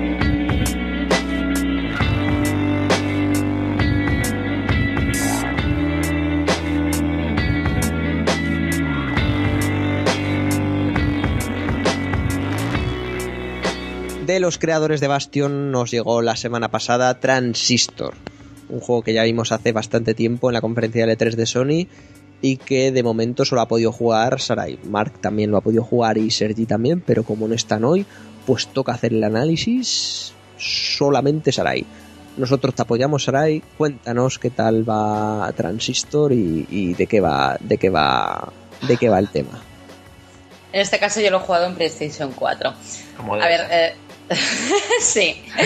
Para juegos que salen que son los indies, vamos a jugarlos, ¿no? Aparte de los que se regalan en PlayStation Plus. Bueno, eh, la historia, nuestra protagonista se llama Red y es una cantante, ¿vale? Entonces, eh, empezamos. Esto es algo que me sabe muy malo. En los juegos, en las películas lo llevo mejor, pero bueno, los juegos como. Se supone que la protagonista soy yo. Empezamos no sabiendo una puta mierda de lo que está ocurriendo, ¿no? Simplemente vemos un hombre muerto delante, delante nuestro, con una espada, cogemos esa espada y esa espada nos empieza a hablar, ¿no? Muy bien. Entonces- todo, todo muy normal. Todo muy coherente. ¿Quién no le ha pasado salir una noche Sí, de fiesta sí. y encontrarte un Sí, cadáver sí. con una espada que habla? Sí, que habla, ¿no? Entonces eh, te, ha- este habla, se dirige a ti como si te conociera, ¿no? Y te dice que tienes que escapar de, de donde estás. Que es una ciudad así muy futurista, todo muy rollo cyberpunk, todo muy rollo, todo está conectado a un ordenador, bueno. Entonces te empiezan a atacar unos bichos que salen de la nada y tú vas avanzando pues según cómo te cuenta la espada que, oye, ve a este sitio, ve a este otro, tal. Porque, y eso es lo que básicamente hacemos en todo el juego. Porque no tenemos ni puñetera idea de lo que está pasando ni al principio ni probablemente, amigos, al final. Eso sí, muy bonito. Muy bonito todo. Entonces simplemente es eso, te van contando poco a poco la historia, digamos, que hay detrás de la ciudad, pero muy superficialmente la historia que hay detrás del grupo de los malos, ¿no? Digamos, los tiene que haber siempre un némesis en un, en un juego, siempre tienes que enfrentarte a algo. Y también la historia de, de- los bichos, digamos, que están asolando la ciudad, a los que llaman proceso, el proceso, porque se ve que tú estás en una ciudad que todo se cambia mediante votación, ¿no? Entonces, tú te encuentras pequeños terminales durante la historia y te van explicando que te, te van preguntando ¿qué tiempo quieres que haga mañana? Y tú dices, pues mm, nublado. Y pone, pues un 98% de la población quiere que sea soleado. Y la espada te dice, pues soleado otra vez. Pues ¿quién es el No, imbécil entonces, que quiere que, que que haya una- nubes y que no haya sol? ¿Quién es el imbécil que vota eso? Joder, pero por... Pero, pero por liar, tío, yo qué sé, joder, se ve me que, gusta más la que lluvia, tú ¿eh? lo puedes cambiar todo, ¿no? Pero no nublado, que es a... el país del vinagre, ¿no? No sé. Nublado con, lluvia fina. Vale, El vale. caso es que tú, a través de pequeñas notas y recolectando una serie de poderes, ¿vale? Que te vas encontrando, pues a lo mejor con un cadáver y absorbes un poder para la espada. Y leyendo, o sea, haciendo. No, en el juego no te va a explicar nada de la historia. Tú lo vas a tener que leer por tu cuenta. Vas averiguando, pues eso, que la ciudad va cambiando por las votaciones, que digamos que todo se hace electrónicamente, tanto eh, cómo está el cielo ese día, eh, cómo es el amanecer, cómo son los edificios. Entonces se ve que ese proceso ha sido corrompido por algo que llaman el proceso y eh, es a lo que te tienes que enfrentar, simplemente, por no chafaros más. Aparte, eh, me sabe malo porque el diseño de la ciudad es buenísimo. O sea, si habéis visto imágenes, pues, utiliza esta perspectiva cenital que, us- Sí. usaba Bastion, solo que está todo mucho más bonito y mm, mucho más definido, mm, es mucho menos fantasioso que Bastion. Tiene un tono más adulto y la ciudad está muy bien hecha para lo poco que te explican de ella. O sea, te dan un trasfondo ultra enorme y luego no te explican una puta mierda. Es como, bueno, se nos ha ocurrido una idea molona, pero no vamos a desarrollarla porque, ¿para qué? Yo he leído que Y la historia es como muy críptica, ¿no? Muy eh, rara y muy escondida para que busquen mucho y al final se complica demasiado. Exacto, es, es lo que tienes, es que te involucras, te tienes que involucrar tú. Ta, ta, ta, tal. La espada te va diciendo cosas que eh, a mí, ya os digo, me sabe muy malo eso de que la protagonista sepa cosas que tú no sabes. El protagonista eres tú, en teoría. Claro. Yo soy Red. Si Red sabe algo, yo debería de saberlo. Claro, estoy Claro. de acuerdo. Me, sabe mal que ella, que ella sepa algo y que la espada se esté dirigiendo a mí, que además la, personalidad de la espada es lo mejor, y, y conforme vas averiguando más sobre la espada, que ella lo sabe desde el principio quién es, pero tú no, Es que eso tú está lo mal, sabes claro. al final. Eh, vas averiguando cosas y al final eh, a mí eh, mm, el momento emotivo espada tú, tú es lo que más me gustó del juego y al final sí que me dio una punzadica en el corazoncito. La espada y dije, muere, "Hostia, ¿no? Me, me ha gustado. Cambia de manos, Eh, eh, es- seguramente. No, pero sabes que es el, sabes que es el tío del principio. Eso lo sabes desde el principio, pero no sabes qué es, qué es para ti. Hmm. ¿Sabes? Eso lo, lo vas averiguando poco a poco, que has vivido con él. Pero e- ella lo sabe desde el principio. A mí eso me sabe malo. A mí la omisión de información a base de, de que no te cuentan lo anterior porque no te lo quieren explicar para soltarte el zambombazo al final, no, no me mola. Claro, sí, yo Personalmente. incluso que en la segunda partida se disfruta más a nivel argumental porque te enteras de más Exacto. cosas. Exacto. Pero- Aparte, la... Dime, dime. Sí, no, que te, te iba a decir, pero tal y como me lo estás contando, yo también he visto imágenes y tal, es muy, muy, muy bastión, ¿no? O- orientado, o sea, en, en el futuro, por así decirlo, pero eh, Sí. eh, tal y como lo está diciendo es bastión. El narrador es la Hombre, espada ahora mismo. el- eh. Exacto. Tiene el narrador este, pero en vez de ser un narrador omnisciente, tienes a la espada. Claro, es que es, una- es un calco. Por lo... Sí, te va- hombre, no te va narrando, pero sí que según lo que haces, pues te va comentando. A lo mejor puedes estar haciendo una gilipollez saltando por ahí y te dice, bueno, ¿qué? Ya vale. Cosas así que, que- que es, que es muy simpático de ver, pero vamos, la, la historia para mí falla por eso. Eh, es, es muy sencilla, pero te, te quieren meter ahí una, un trasfondo que no te explican y que al final yo no entiendo por qué pasan determinadas cosas ¿Mm? y que solo me gusta por la relación de, de la espada y, y- y Red, simplemente. Y da, da penica, da penica con todo el buen diseño que tienen tanto de la ciudad como de los personajes. Es súper bonito. Super Giant Games, ¿no? Que son los que hizo, los que hicieron Bastion, vaya. ¿Cómo han planteado el juego en el apartado jugable? Pues esto la verdad es que me ha volado la cabeza conforme lo jugué, porque yo me esperaba algo así tipo Bastion, que joder, pegabas, ibas pulsando botoncitos, ibas pegando, y para, para nada. O sea, eh, la jugabilidad me ha gustado mucho, y por eso de hecho he jugado el juego y me he pegado horas jugando, porque pasa de ser súper sencilla a hacer unas cosas increíbles. Yo creo que es lo que podría haber sido, y en su estilo Remember Me, pero, pero mucho Oh, mejor hecho y mucho mejor planteado. Ahora me vas a entender. Sí, sí. remember me, atento. Remember Me, es el juego.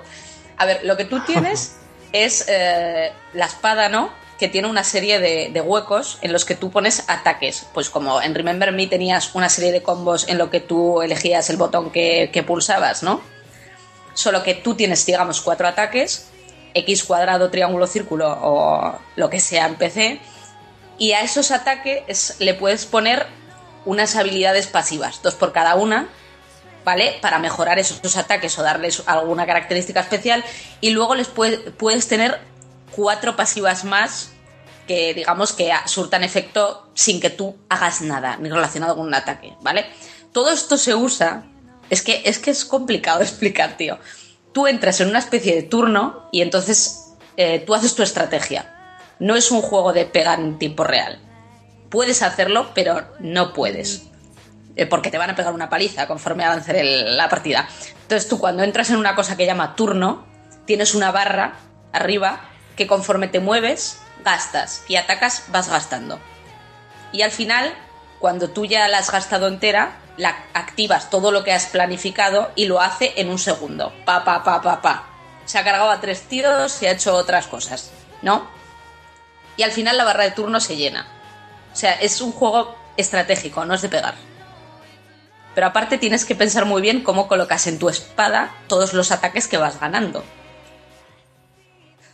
O sea, me, mejora un poco la fórmula que vimos en Bastion y quizá le da una vuelta completa y, y dos y Es, tres. es una, es una vuelta de tuerca y es lo que dices, y dos y tres. Porque luego cada ataque es, digamos, un espíritu de una persona que está en tu espada. Y conforme vas usando esos ataques, aprendes eh, te- la descripción, digamos, de la persona, que es una manera de ver la historia y te obliga a usar los ataques eh, como ataque principal, como pasiva y como secundaria. Porque cada ataque, al ser una persona y cada vez que lo usas, te explica un poco de su vida. O sea, que es una cosa ultra rara, pero que al principio tú solo usas dos ataques que te gustan, ¿vale? Al principio usas dos ataques que te gustan. Y tienes una combinación de, de 14, creo que son, en total, ¿vale? 14 ataques. Y tienes pues esos 14 huecos, ¿vale? Y al final acabas haciendo unas combinaciones que lo flipas. Dices, es como, ¿sabes? Como cuando estás jugando a Batman y dices, hostia, estoy haciendo eso pulsando estos botones. Y ves a Batman volando por ahí Sí. flipándolo. Pues es lo bayoneta, ¿no? mismo. Sí, sí, tú activas, o sea, haces todo lo que querías hacer, le das a todos los botones, activas el turno y de repente ves que empieza a hacer unas flipadas que dices tú, yo he hecho eso. Efectivamente, tú has hecho, eh, tú has hecho eso. Y lo que más me gusta es que pasa, claro, el juego te ayuda a acostumbrarte. al principio las batallas son sencillas y al final, yo por ejemplo, ahora que estoy haciendo la segunda vuelta, estoy llegando a un, a una, a un punto en el que mm, me machacan, me machacan. Porque tú, aparte de los ataques, tienes una cosa que se llaman limitadores, que digamos que te dan un bonus de experiencia. Tú cada vez que subes de nivel, porque esto va por niveles, al subir de nivel te dejan coger un nuevo ataque y un limitador. Y el limitador lo que te hace es añadirte putadas y darte un bonus de experiencia para que puedas subir más rápidamente. Porque verdaderamente al acabarte el juego no, no llegas ni a la mitad de experiencia que puedes hacer en total. Si puedes llegar a nivel 32, no vas a llegar ni a nivel 16. Al terminar la primera vuelta del juego. Entonces lo que te da es un plus de experiencia y lo que te hace es dificultarte el juego de tal manera que tienes que hacer cada vez combinaciones más complejas de ataques.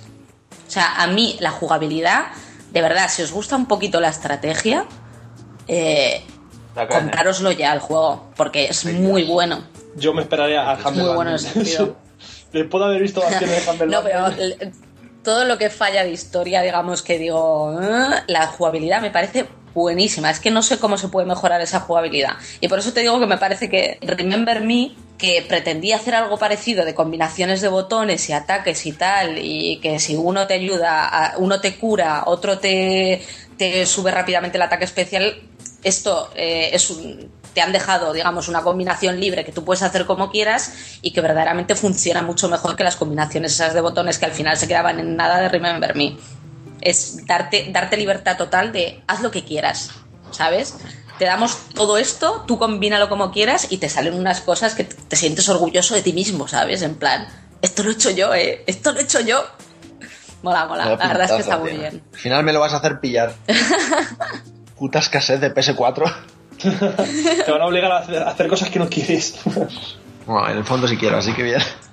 Yo- y una cosa os digo también, eh, la música, sobre todo, se- si recordáis en los eh, en los Video Games Awards ganó Bastion, la banda sonora, la música va muy a- muy acorde, es muy buena. Desconozco si es del mismo compositor, la verdad, pero tiene ese toque, Sí. tiene ese toque electrónico futurista y es muy buena. Yo lo he escuchado por curiosidad y es preciosa, es impresionante, me gusta mucho. Y deciros que una cosa que me ha gustado mucho de, de la, de la utilidad que le dan en PlayStation 4 es a la luz del mando.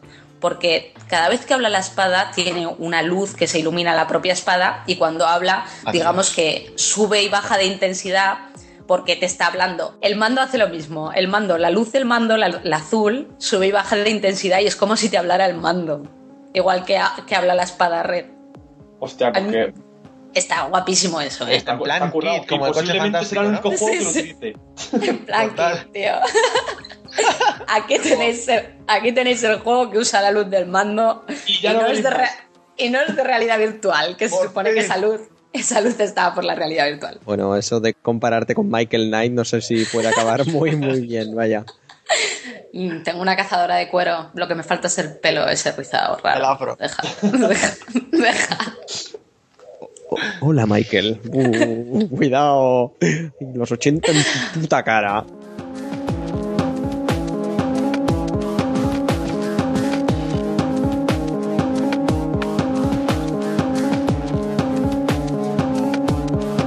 Bueno, pues eh, ya podéis estar escuchando ahora mismo la música que ya, ya ha señalado Sarai, que es poco menos que preciosa. Y el aspecto visual, pues bueno, yo ya adelanto que si bien no lo he jugado, sabemos todos que es, es peculiar, pero vamos, preciosista más no Muy puedo. bien. Y te digo una cosa, cada canción que suena en la banda sonora hay un botón, redes cantante. Solo que ha perdido Un la botón voz y para por eso- cantar, ¿no? y por eso no, hay un botón para cantar y cuando lo apretas en varias ocasiones ves que canta la canción que está sonando de fondo. Oh, es que esos detalles. En cada pantalla. Sí, sí, es que es buenísimo. Dices, son- al final, en cada pantalla que pasaba, yo me quedaba, me quedaba un rato cantando para ver cómo sonaba con, con voz. Era buenísimo, es buenísimo, ¿eh? Son estos detallitos, Qué bueno. ¿sabes? Qué bueno, qué bueno. Esos son los detalles que hacen de un juego bueno, pues que se recuerde o no se recuerde.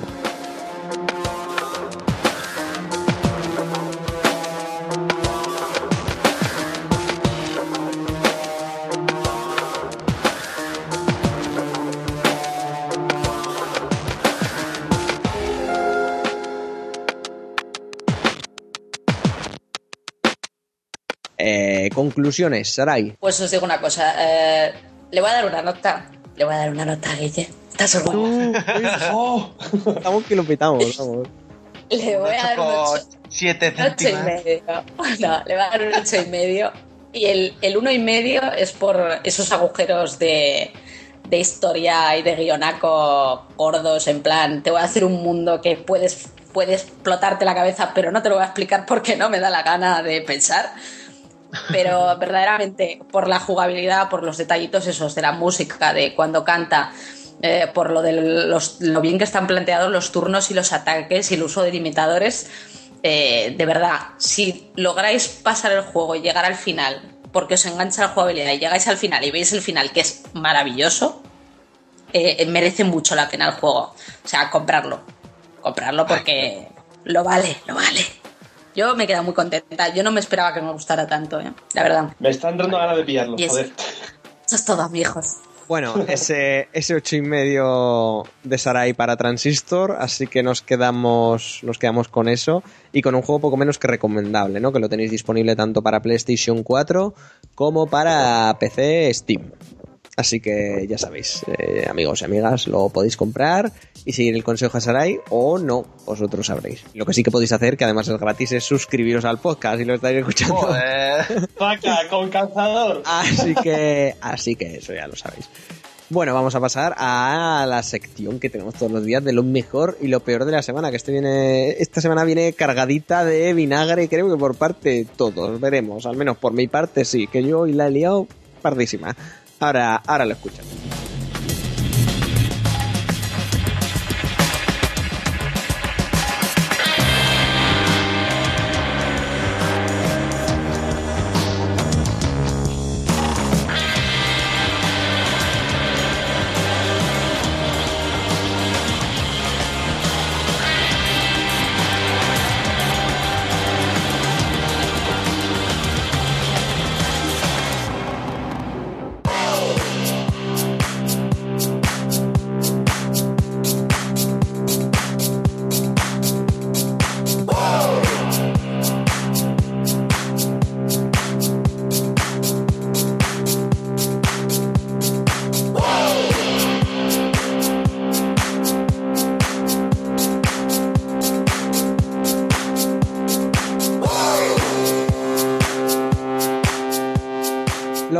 Lo peor de la semana, amigos y amigas. Esa sección en donde damos nuestras impresiones de esas cosas que nos han gustado o no nos han gustado nada en los últimos siete días, ¿no? Y más ahora que tenemos esa periodicidad semanal y ya sabéis que vamos, vamos, vamos, somos la- el mejor podcast del internet, qué coño.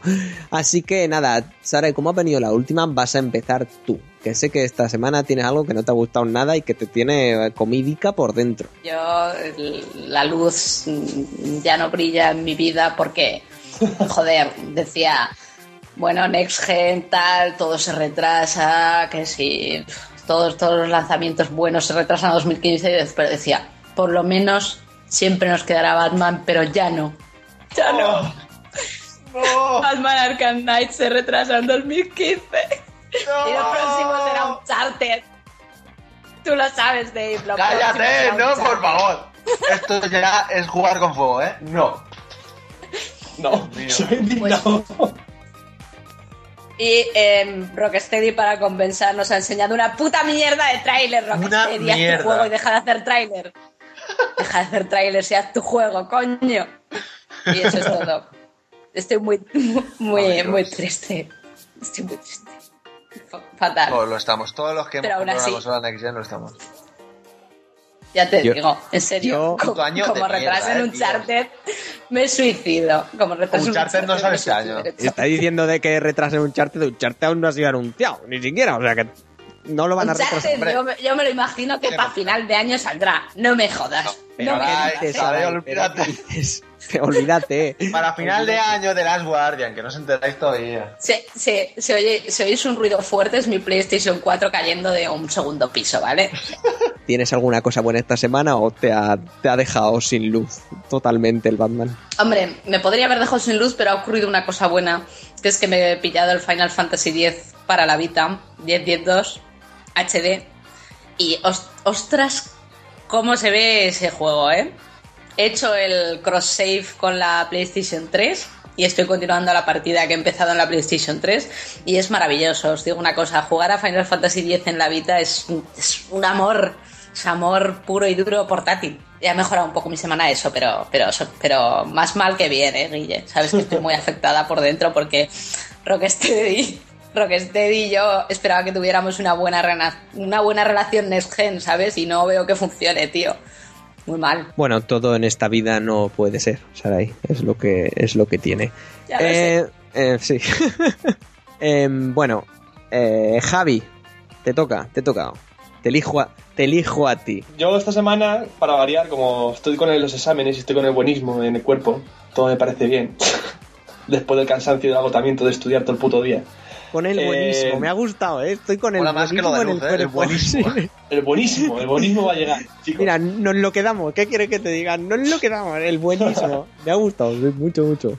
Continúa. Quería hablar de la, de la noticia que ha salido hace poco, que Konami ha dado la luz verde al remake de Metal Gear por no desarrolladores amateur. Y esta noticia me ha gustado mucho porque hace poco también he visto una serie de episodios que hay sobre Street Fighter, no sé si habéis oído hablar de ellos o suenan. Sí, el- la webserie está producida por Machinima. Eh, ah, eh, efectivamente, Street Fighter, Street Assassin's Fighter Creed, Assassin's Creed. Feds. Sí, sí. que está muy currada y me parece un acierto con las compañías que dejen es- ese poder, ya que ya no lo van a hacer, en los fans que deleguen, porque pueden hacer cosas muy guapas. Por ejemplo, ya, ya viene a cuento lo de Street Fighter. Si no habéis visto la serie, tenéis que verla. Está súper currada. Vamos, si la película de Street Fighter, que sale de Van Damme, fuese la mitad, no, una décima parte de buena que lo, como, como es esta serie, la verdad es que este, la gente estaría muchísimo más contenta con la película.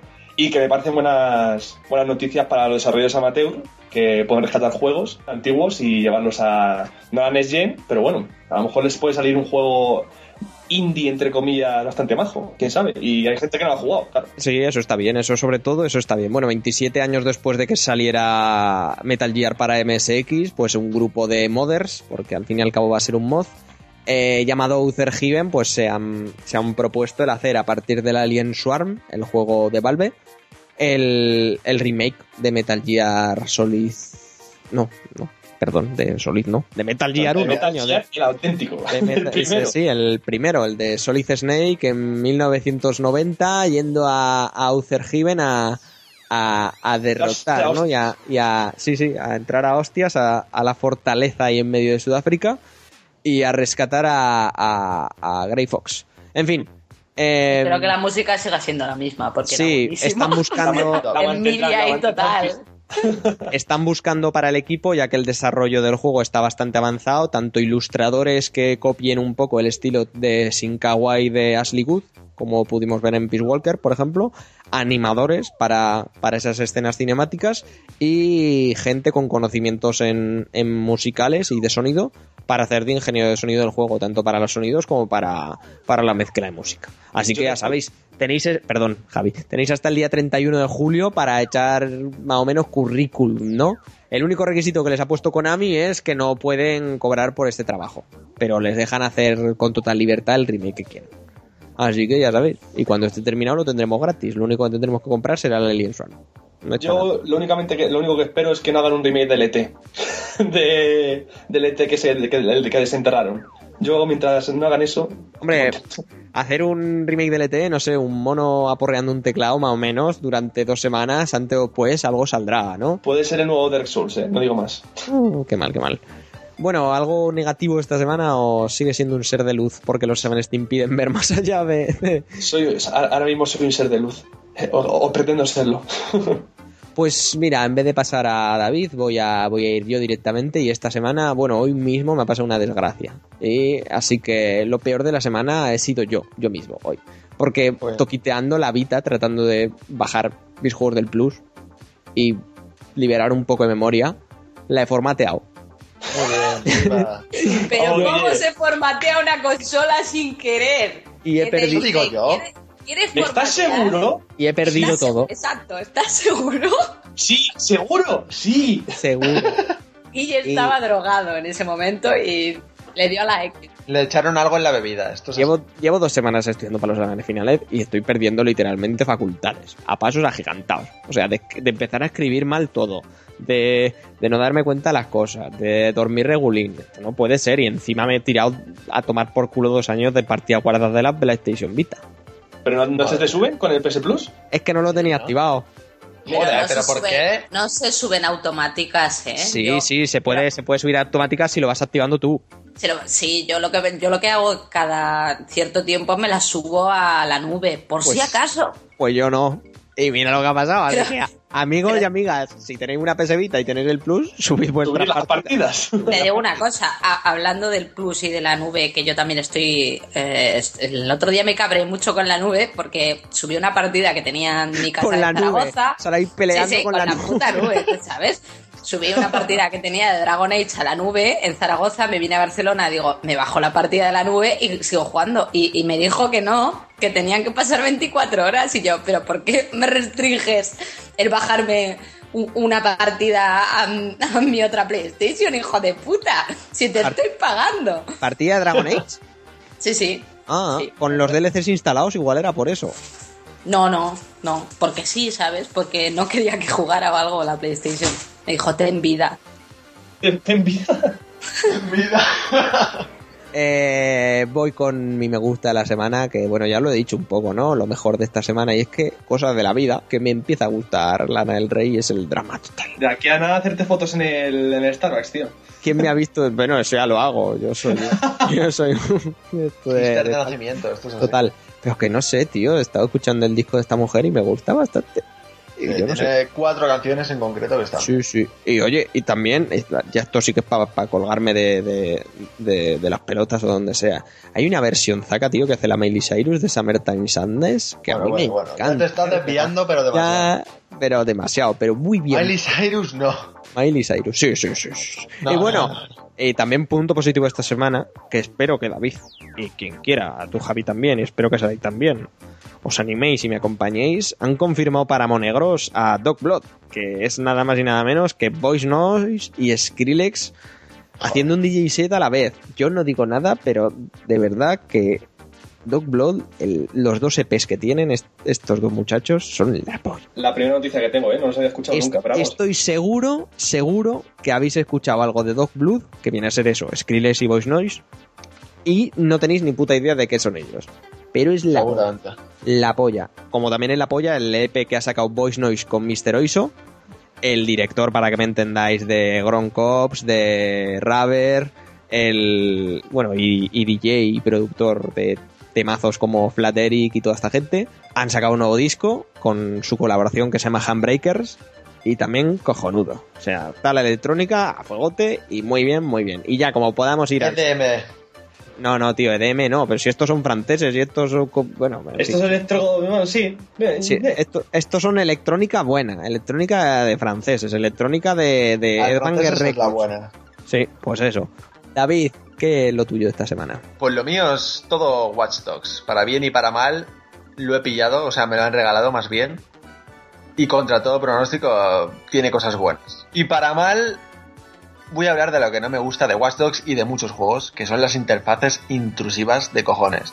O sea, no puede ser que vaya por la ciudad de Watch Dogs, que está ultra bien ambientada y de todo, y vea todo brillar, todo lo que puedas interactuar, brilla como de manera gigantesca. Hay un puente elevadizo y tiene que brillar el puente entero, o sea, ya sé que puedes levantarlo, ponme un cuadradito que digas levantar, pero no me hagas que brille todo, no me pongas una flecha gigante porque en el GPS me dices por dónde vas, o sea, y sobre todo no me hagas marcar a los enemigos y que los pueda ver a través de las paredes.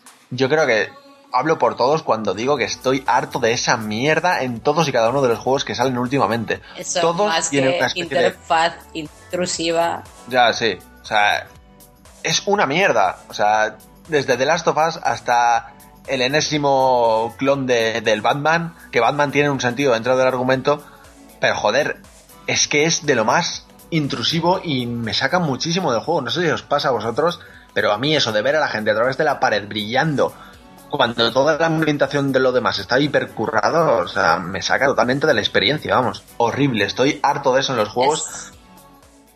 Didi Sarai. No, sigue, sigue, sigue. Ya, luego voy yo, tranquilo. Sí, sí, y, y- y nada más que eso en, en lo malo, o sea, estoy hasta la polla de eso. Me saca muchísimo de la experiencia. Y luego, sobre lo bueno, contra todo pronóstico, a mí Watch Dogs me está encantando. Muy fuerte que diga yo esto. Es como paranormal, pero así es. O sea, más allá de que el guion es una mierda, que es algo esperable, más allá de un downgrade, que en mi opinión al final no lo es tanto, me está gustando mucho más que, que- otros muchos sandbox de. Vamos, que todos los sandbox que ha hecho Ubisoft. Obviamente, si lo pones al lado de un GTA, dan ganas de llorar. Pero es muy divertido, las mecánicas funcionan que te cagas con todo. La conducción es una puta mierda, pero bueno, no. Algo malo tenía que tener siendo Ubisoft. Y joder, me está sorprendiendo mucho. Sobre todo en que es una ciudad viva, que es algo que para mí no había conseguido ningún Assassin's Creed anterior ni ningún sandbox de, de Ubisoft. La ciudad se siente viva de verdad, no parece un Belén viviente, o sea, muy bien, o sea, algo que no me esperaba para nada de un juego que he criticado tanto, como ya sabéis aquí, y que, y que ya lo analizaremos más, más adelante, supongo, pero joder, sorprendido cuanto menos. No sé si te ha pasado a ti, Sarai, que lo estás jugando también. No, justo me lo he comprado hoy, así que ya te lo diré la semana que viene. Ostras, bien que es que hecho, entre, entre tú, que me lo pones bien, mi hermana que me lo pone bien, hay otros amigos que también me lo están poniendo bastante bien, digo, hostia, al final va a ser un juego que, que entretiene y que merece la pena jugar. Que es lo que dices es que- tú, no, no muchos sandbox hoy, hoy, en día te pueden, te pueden dar gusto jugarlos y ir haciendo las misiones por la ciudad. Tenía una curiosidad bestial, la verdad. Sí, sí, pues es eso. Yo que además que soy muy de dormirme con los sandbox, si no me aportan nada y jugablemente son repetitivos, lo dejo rápido y me aburro. Con el mismísimo Black Flag que hemos alabado muchas veces aquí, me ha terminado pasando que he acabado hasta la polla. Y con este la verdad es que no llevo mucho, pero lo que llevo me está gustando muchísimo. Y ya digo, como escenario me parece que es un paso adelante para Ubisoft. Y joder, con lo que lo he criticado yo, que es que odiaba Watch Dogs y a Ubisoft por hacerlo y todo. Hostia puta, me ha cerrado la boca, pero, pero literalmente. Así que muy bien Watch Dogs. Sorprendentemente. Pues muy bien. Y ya está, chicos, ¿qué pasa? A un próximo podcast tendremos tendremos el análisis. Oye, una cosa te digo, yo- lo que decías de las interfaces intrusivas, que más bien son interfaces para idiotas. Eso, totalmente. No sabes que Pero, tienes que saltar aquí, ¿eh? Tranquilo. y te Yo lo te pongo una. Claro. Así con todo, o sea, eh, ya sé que puedo saltar un puto saliente, no me pongas saltar saliente en grande en círculo, tío. Ya sé que puedo abrir un coche con el triángulo, no me pongas encima abrir coche y el coche iluminado fosforescente, ¿qué haces, tío? O que te lo ponga, pero en la fase de tutorial. Claro, claro, Eso, es eso que lo es hace demencial. muy bien Uncharted. Uncharted. Uncharted eh, no, no te ilum- eh, sobre todo en el 3 está todo muy metido, digamos, en el escenario, muy disimulado y no te ilumina nada, pero sin embargo, por ejemplo, en el de Vita sí que lo hace y a mí me sabía fatal también. Total, Es decir, total. ¿por qué me pones esta raya naranja donde puedo fuera aterrizar? Exacto. Sí, sí, Es que- a mí me sabe también muy mal. Es para los mancos o algo así, pero joder, que me- al menos me dé la opción de quitar esas, esas interfaces de mierda para que la gente que ya sabe lo que tiene que hacer, que no es subnormal, que lleva 50 horas de juego y sabe que el triángulo abres un coche, no necesita eso, o sea, es que es de cajón. Y es algo que creo que hay que quitar en todos los juegos. Si un juego pretende ser inmersivo, que es algo fundamental en ese tipo de juegos que están tan curados artística y gráficamente en la ambientación, pues coño, redúceme el HUD al mínimo, tío. Y las interfaces al mínimo. Hazme que sea orgánico, que sepa lo que tengo que hacer por cómo está planteado el escenario, como hace muy bien Uncharted o como incluso hace GTA. GTA no te no necesita iluminarte el coche para saber que lo puedes ah, robar con círculo o con triángulo, como se diga. O, o en el GPS, si marcas un sitio al que quieres ir, te lo pone en el mapa que tienes al lado, el caminito, no te pone una flecha gigante verde en medio de la carretera. Es que es ridículo. Pero bueno, me ha gustado, ¿eh? a pesar de esta mierda que estoy soltando. El drama de los ambos, amigos y amigas. Ya sabéis que hemos aprendido hoy con este podcast. No juzguéis a un- una obra antes de jugarla, leerla, verla o cualquier cosa. No hagáis como la prensa generalista de videojuegos. Como nosotros, coño. Sí. El problema es que nosotros lo hacemos por vídeos que vemos y el problema es que los otros lo hacen porque no les quieren pagar. Ahí está. Cosas, cosas que pasan. Aún así no tenemos justificación alguna y somos muy mala gente. Lo sentimos Ubisoft. Somos vinagres. Totalmente.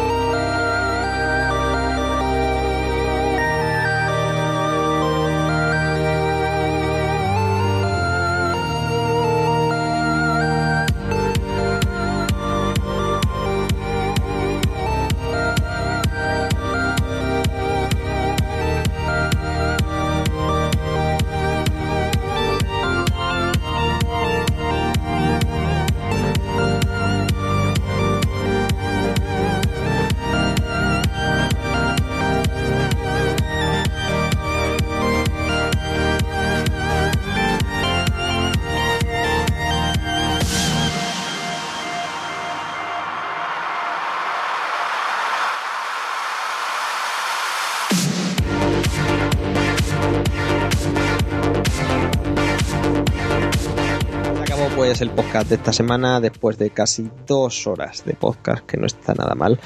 Que a pesar de ello, bueno, ha salido un podcast poco menos que aceptable, ¿no? Un podcast para compartir y suscribirse, amigos y amigas. No podía fallar. ya sabéis, sí, y para seguirnos por todas las redes sociales. No, de verdad, ya, ya paro.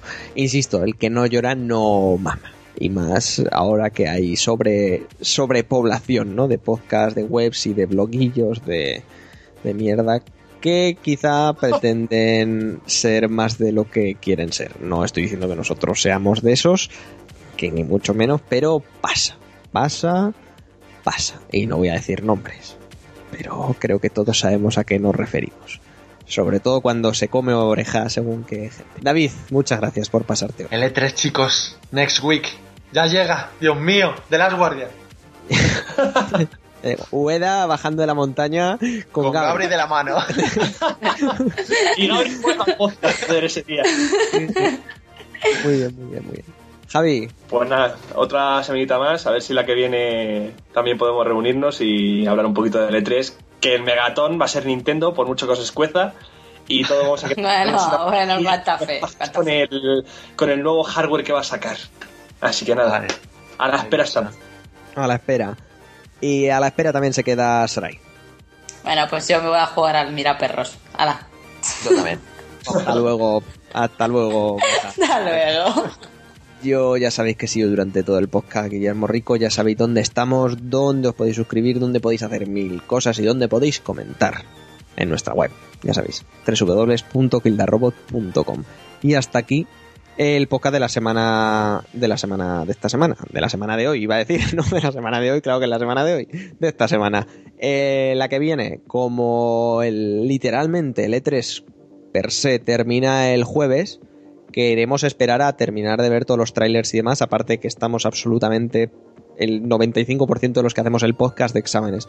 Entonces, en vez de grabarlo de miércoles a jueves, eh, cambiaremos la, el horario y el día de grabación y lo pasaremos a, a- a otro día. A ver con qué nos sorprenden y a ver si se cumplen todas las- nuestras predicciones que las podéis escuchar en el anterior podcast. Ya veréis, ya veréis. Que al final, Menos de sal- las guardias. al final saldrá de la guardia. Calla, gafes. Que va a salir. Exactamente. Ahí, ahí estamos. Así que ¿Os nada, imagináis chicos. a Gabri en, en la conferencia? Sería lo más. Tocándole el mostacho al gato ese gigante, ¿no? No puedo, no puedo. Así al, al, al perro pollo, tío. Al Muy perro bien. pollo. Pollo. Totalmente. A ver, chicos, pues que nos vamos. Muchas gracias, querida audiencia, por estar ahí. Muchas gracias a todos, muchas gracias a todas. Gracias por los comentarios que vamos recibiendo poquito a poquito, ese goteo de comentarios. Y, oye, gracias por vuestro tiempo y por escucharnos. Nos vemos o nos escuchamos la semana que viene. Adiós. Chao. Chao.